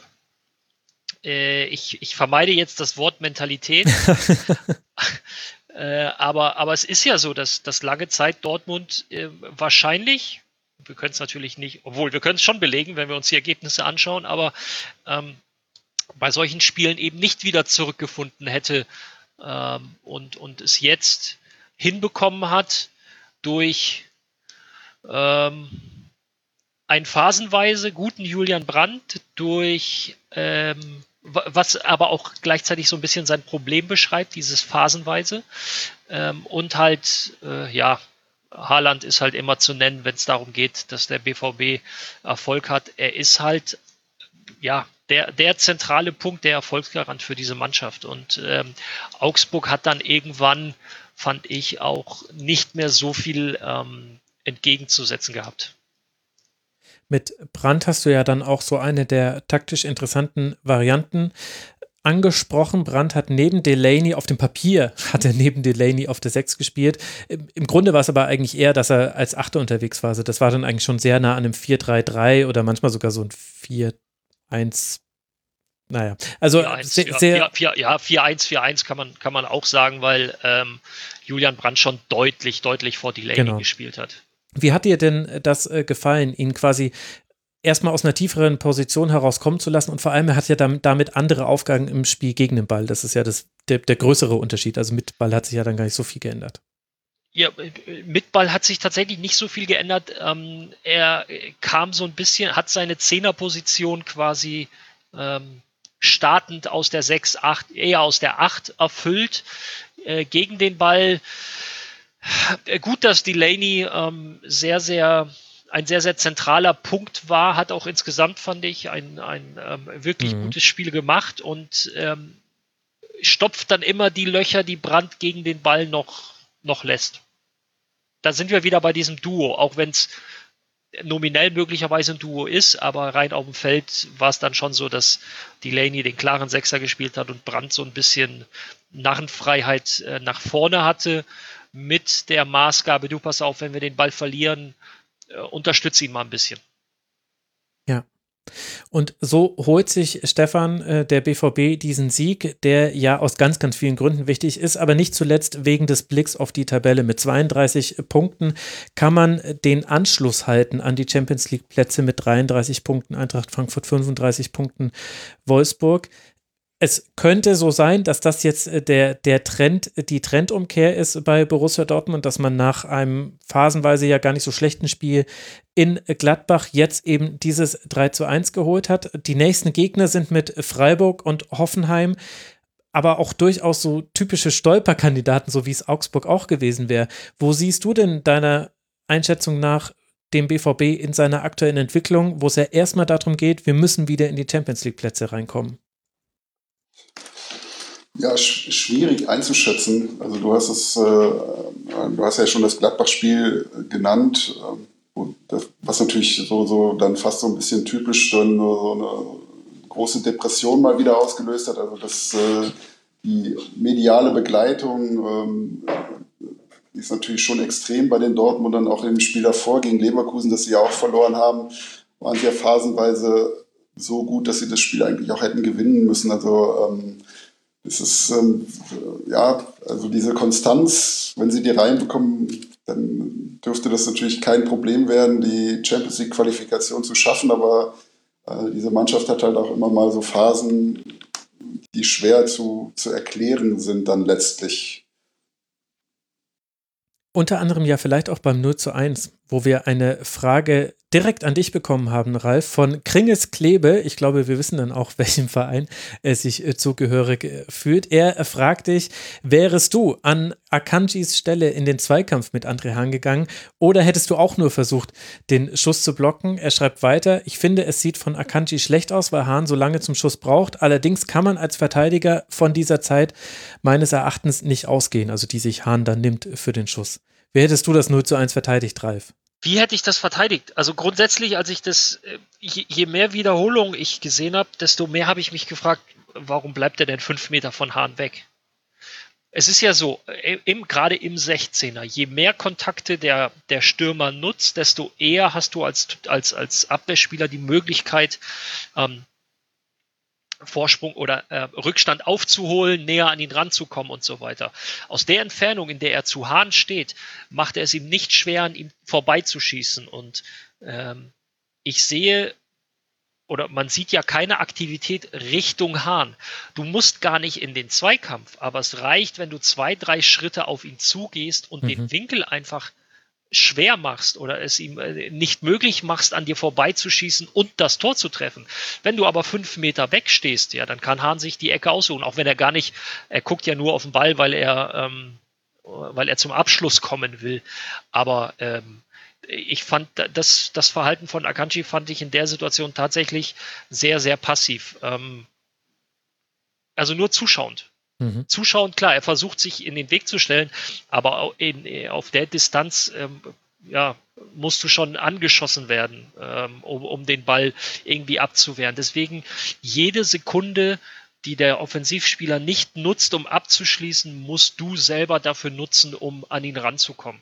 Das ist äh, das ist eigentlich so das, das Grundsätzliche, worauf, worauf es ankommt. Und das hat er in der Situation gen, äh, gemacht.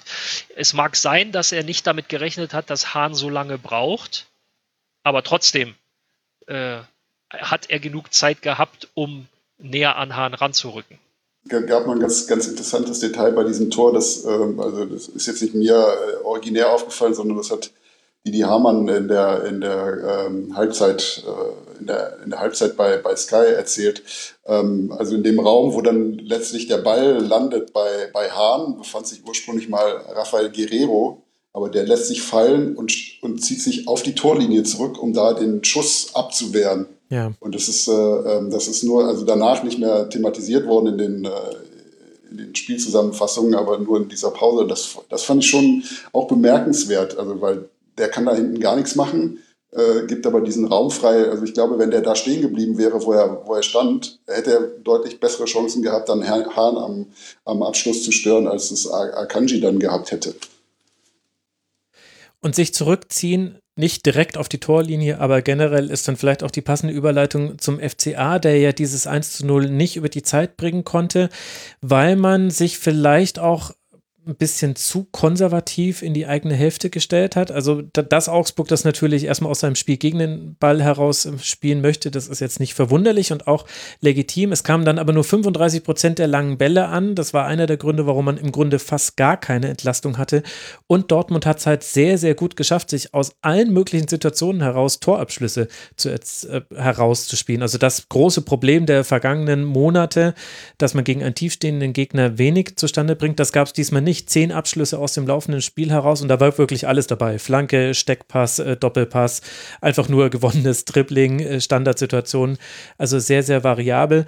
Hat das Augsburg, Ralf, vielleicht auch ein bisschen zu konservativ gespielt oder kann man denen da einen Vorwurf machen? Müsste man da nicht eigentlich in der Situation, in der man sich befindet, dann mehr machen aus diesem Spielverlauf, der ja erstmal positiv für Augsburg war? Ähm, wie definierst du jetzt in der Situation, in der die Augsburger sind? Ich frage mal ganz kurz gegen. Ergebnistechnisch. Also aus den letzten fünf Spielen hat man vier verloren und eines gewonnen zu Hause gegen Union Berlin. Vorher noch ein Sieg gegen Köln. Also es, man hat Punkte gesammelt, die waren auch dringend notwendig. Wenn wir diese sechs Punkte aus diesen letzten sechs Spielen, die ich gerade genannt habe, abziehen, dann steckst du schon unten auf dem Relegationsplatz. So und dann sollst du äh, und dann sollst du in Dortmund äh, mutig und äh, offensiv nach vorne spielen, halte ich für schwierig. Natürlich, da gebe ich dir auch recht, du startest in das Spiel und führst nach 10 Minuten 1-0. Ist natürlich ein, ein Traumstart äh, bei einer Mannschaft, die du ja schon im Hinspiel auch eiskalt erwischt hast. Das mhm. ist jetzt, ich glaube, Augsburg ist nicht zwingend der Lieblingsgegner der Dortmunder. Ähm, aber dann fängt halt irgendwann auch das Überlegen an und das geht dann auch relativ schnell, wenn die Dortmunder, äh, weil die Dortmunder ja 15 oder 16 Minuten gebraucht haben für den Ausgleich. Weißt du, wenn du, wenn sich das so ein bisschen hinzieht, wenn du das halten kannst, möglicherweise bis zur Halbzeit, dann ähm, entwickelt, kann sich da so eine Dynamik draus entwickeln. Wenn du aber relativ schnell quasi diesen Gegenschlag bekommst, bist du ganz schnell in, wieder da in, in deiner ja, in deiner, wir stecken im Abstiegskampfsituation, wir sind, wir sind unten drin.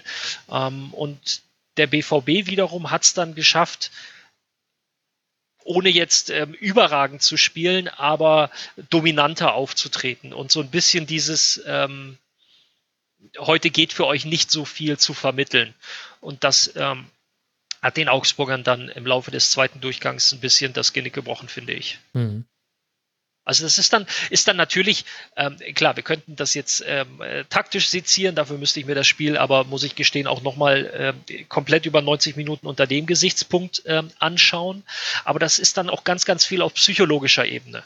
Und äh, du hast die, die Situation der Augsburger ja beschrieben. Ähm, die Tabellenkonstellation kennen wir alle. Ja, du startest gut, aber bekommst relativ schnell auch äh, eben wieder ähm, den Ausgleich und der Rest passiert dann ja zwischen den Ohren. Ja, das stimmt vielleicht. Vielleicht auch ist auch so das 2 äh, zu 1 zu erklären, das äh, sehr, sehr schön äh, eingeleitet und verwertet, also eingeleitet von Guerrero und verwertet von Sancho war, was aber fast eine Doublette war zu einem Gegentor, wie es Augsburg, ich glaube, gegen Union Berlin gefunden hat. Caligiuri ist derjenige, der ja viel offensiver nach vorne schiebt von den Außen und Oxford muss dann hinterher und, und der Rücken von Caligiuri ist dann attackierbar. Also ich glaube, Union war das, die mit einem Ball einfach direkt hinter ihnen gekommen sind und auch so eine 1 gegen 1 Situation gegen Torhüter hatten. In dem Fall ist Oxford auch einen Schritt rausgegangen, also wer sich das Tor nochmal anguckt, er macht einen Schritt nach vorne, wo man nicht genau weiß, warum, auch eben irgendwas zwischen den Ohren, ähm, hatte eine Idee, hat nicht funktioniert, wurde eiskalt dafür bestraft, aber weil das Jaden Sancho auch wunder, wunderbar gemacht hat. Das gehört zu diesem Spiel auch dazu, soll nicht untergehen. Für Dortmund geht es jetzt. Du merkst es ja, ent, ent, ja? Äh, entschuldige bitte, aber du merkst es ja auch daran, ähm, dass, dass selbst so ein verschossener Elfmeter und so keine, ähm, wie soll ich sagen, keine. Äh, normalerweise ist das ja auch so ein Signal, so auf mhm. geht's, Leute. Und das war dann eher so, ja, es, ja, nee, das reicht jetzt noch nicht als Initialzündung. Das äh, stimmt, das stimmt. Und es ist das Hände-Ei-Problem. Äh, Dortmund war halt auch einfach sehr gut in diesem Spiel, trotz aller Rückschläge. Da sieht man dann logischerweise als Gegner dann auch nicht so einfach gut gegen aus. Für die Dortmunder geht es jetzt weiter zu Hause gegen den SC Paderborn. Wir erinnern uns ans äh, letzte Jahr. 3 zu 0 Führung zur Halbzeit. Am Ende 3 zu 3 war das in der Bundesliga damals noch. Das ist jetzt natürlich DFB-Pokal, dieses Spiel. Und dann geht es zum SC aus Freiburg. Ein Auswärtsspiel sicherlich auch nicht die einfachste Aufgabe für den BVB. Auch da hat man seine Geschichte mit dem SC und Auswärtsspielen dort unten. Der FC Augsburg hat jetzt ein knackiges Programm vor sich. Wolfsburg, Raber Leipzig und Leverkusen sind die nächsten Gegner für die Augsburger, die eben wie vorhin schon erwähnt fünf Punkte Vorsprung haben auf den Relegationsplatz bei aktuell 22 Punkten. Ein Spiel haben wir noch, über das wir sprechen wollen. Und das hat jetzt mal nichts mit Abstiegskampf zu tun, sondern wir reden allein um die, das Rennen um die internationalen Plätze. Und ja, Union Berlin war Teil dieses Spiels. Wir sprechen über das 1 zu 1 zwischen den Unionern und Borussia Mönchengladbach. Die Berliner gehen durch einen Freistoß in Führung. Knoche köpft den ins lange Eck. Das kam aus dem Nichts. Ein Standardtor für Union Berlin. Wahnsinn, dass diese Komponente jetzt auch mit dazu kommt. Und dann kann aber Gladbach ausgleichen durch Player und so bleibt es dann am Ende bei einem 1 zu 1, das allerdings nicht ganz den Unterhaltungswert dieser Partie widerspiegelt. Stefan, wie würdest du denn das aus Sicht beider Mannschaften einordnen, diese Punkteteilung? Ähm, ja, wie würde ich das einordnen? Also ich, ähm, Marco Rose hat es ja ähm, hat es ja in der, in der Pressekonferenz gesagt, dass, dass es so ein typisches Union-Berlin-Spiel war. Ich glaube, so, ähm, es schwingt ja immer noch so ein bisschen mit, ja, wir spielen ja nur gegen Union. Da, äh, angesichts der, der Performance von Gladbach in diesem Jahr haben da wahrscheinlich viele auch mit, mit einem Sieg gerechnet, aber ähm, es war schon völlig in Ordnung, dieses Unentschieden. Es war auch genau das Spiel, was, was Rose erwartet hatte und was, äh, ja, was ja auch nicht von ungefähr kam. Es ist schon schwierig, ähm, da gegen Union äh, richtig gut auszusehen. Ähm, und ja, Union macht es halt einfach weiterhin überragend gut, muss man einfach mal sagen. Also äh, gegen, alle, gegen alle Gesetzmäßigkeiten eigentlich so ein bisschen aber ähm, extrem stabil und dass sie da stehen, wo sie jetzt stehen, äh, wird immer weniger zum Zufall. Also mit jedem Spiel mehr, was, was da gespielt wird. Und warum glaubst du, spielt man dann ohne Neuhaus und Stindl in so einem Spiel, was ja erwartetermaßen schwer werden würde? Ich glaube, es wäre auch mit Neuhaus und Stindl schwer geworden. Ähm, das, ähm, ja, also ich, diese Diskussion, ich, ich finde die mal ein bisschen schwierig, also bitte jetzt nicht als, als Kritik verstehen, aber äh, wir wissen ja in dieser Saison mehr als in jeder anderen, dass die Belastungen extrem hoch sind und gerade für die Gladbacher kommt ja jetzt auch in den, im, im, im, Februar kommt ja noch einiges, einiges dazu und man hat halt auch in der Hinrunde gesehen, dass Gladbach das nun nicht so leicht wegsteckt, wie das vielleicht die Bayern wegstecken oder andere Vereine, das seit Jahren gewohnt sind. Und äh, ja, dieses, dieses wir rotieren jetzt mal, finde ich dann halt auch völlig normal und ähm, will ich dir jetzt nicht unterstellen, aber dann jedes Mal irgendwie, ja, aber warum lässt er jetzt den und den raus, dann zu fragen, äh, das, das ist ein bisschen komisch immer. Also ja, man ja, muss dann halt auch mal Leute rauslassen, man muss dann halt auch mal Leute rauslassen, die, die halt auch gut sind. Und ich finde halt gerade so der Offensive ist natürlich Gladbach auch relativ, äh, der gesamte Kader von Gladbach ist natürlich schon sehr, sehr gut bestückt. Also gut, Hannes Wolf hat jetzt noch nicht so äh, die Fans von Borussia Gladbach, um es mal vorsichtig auszudrücken, noch nicht so sehr überzeugt, äh, aber ja, den, kann man ja, den, den, also der hat wahrscheinlich sogar tatsächlich für so ein Spiel gegen Union, wo, wo du weißt, du bekommst wenig Raum, da kann man den schon auch spielen lassen. Also das, was er, was er hat, das kommt dann für so ein Spiel dann auch in Frage. Ob er das dann wirklich hundertprozentig abgerufen hat, ist dann noch eine andere Frage. Ja, das stimmt. Also ich habe es auch nicht ganz äh, so gemeint. Vielleicht ein bisschen daher kommt, dass als Stindl dann reinkam, er nochmal so die Schlussoffensive eingeleitet hat. Aber da kann man ja auch genau so argumentieren, dass man sagt, ja, guck mal, was sich verändert hat, als dann Lars Stindl von der Bank kam. Ich fand es interessant zu sehen, wie Gladbach dieses Spiel angegangen ist, weil man ja bei Union Berlin sich auch in der Vorsaison eine empfindliche Niederlage geholt hat, bei der man auch schon Dinge probiert hat im Spiel. Die haben nicht funktioniert und René Maric hat irgendwann, ich glaube ein paar Monate später in seinem Adventskalender auf Twitter geschrieben, ja, in der Analyse haben wir dann rausgefunden, gefunden, was wir hätten machen müssen.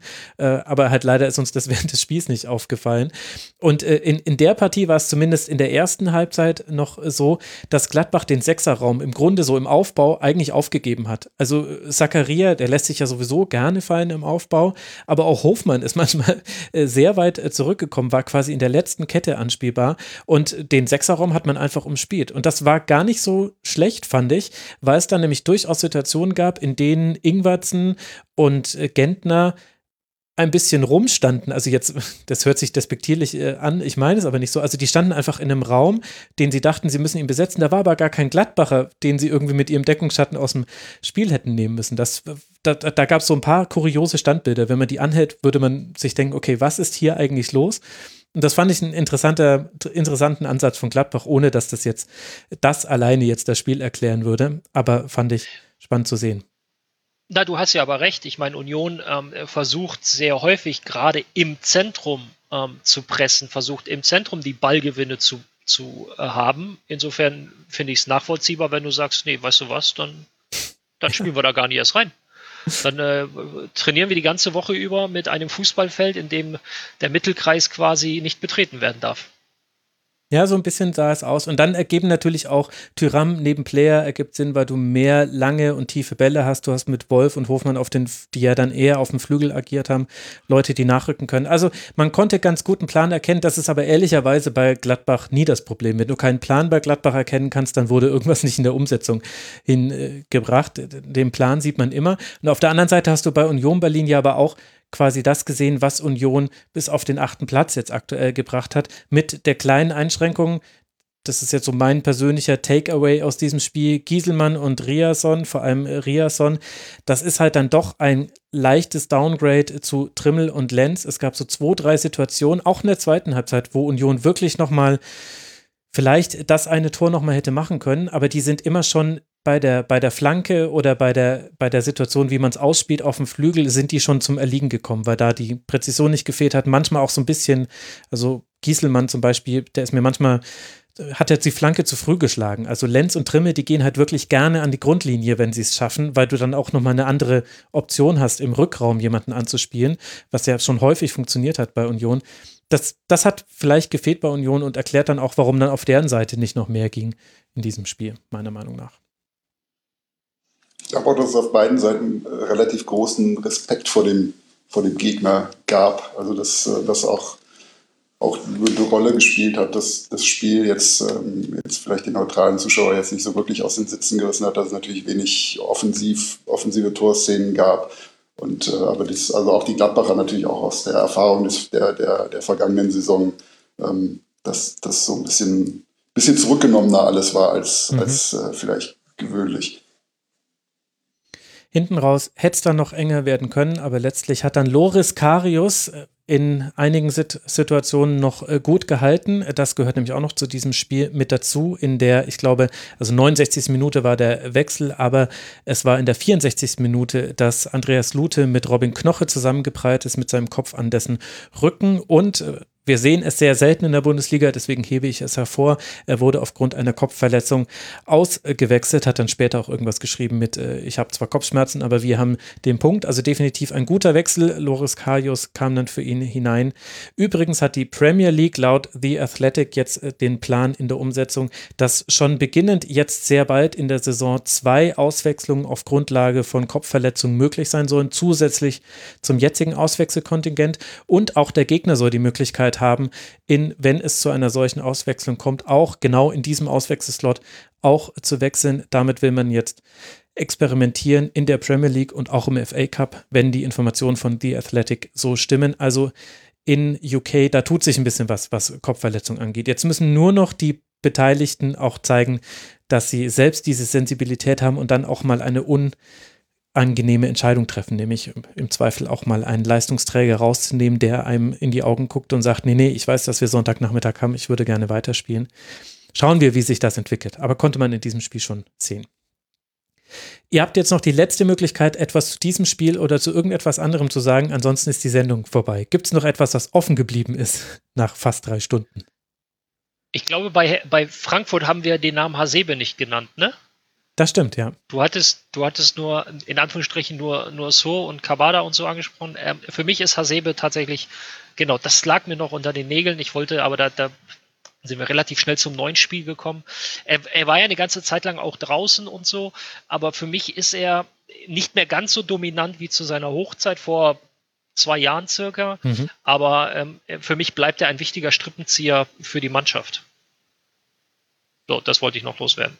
Das stimmt. Der, der, hat auch ein paar von diesen schönen Steckpässen gespielt. Stefan, hast du auch noch irgendwas aus dem ersten Spiel, über das wir geredet haben? Oder jetzt kommt nochmal noch, dein Nachhaken zum VfL Wolfsburg.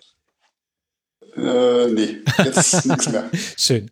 Es ist ja dann auch irgendwann gut, aber ich finde das äh, schön zu sehen, äh, dass sogar in einer so langen Diskussion bleiben eben äh, Punkte offen. So ist es und deswegen gibt es ja auch wöchentliche Schlusskonferenzen. Dann grast man das so langsam dann doch irgendwann ab.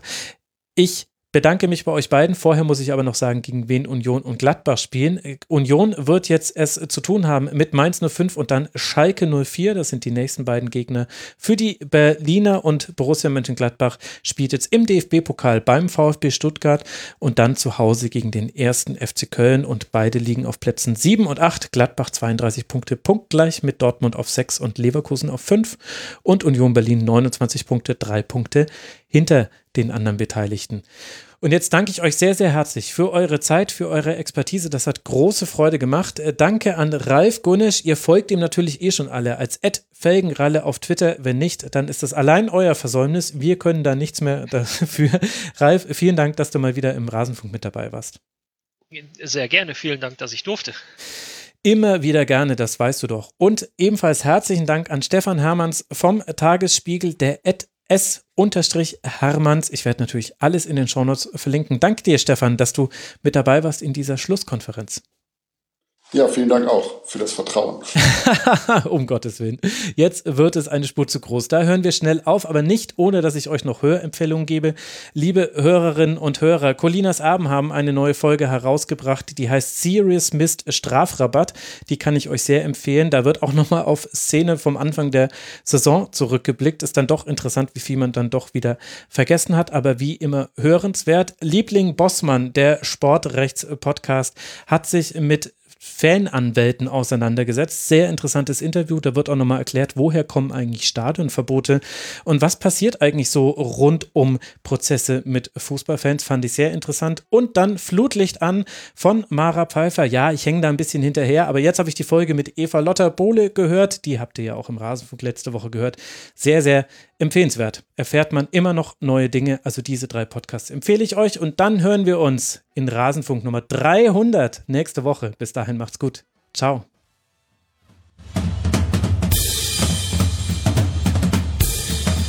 Das war die Rasenfunk-Schlusskonferenz. Wir geben nun zurück in die angeschlossenen Funkhäuser.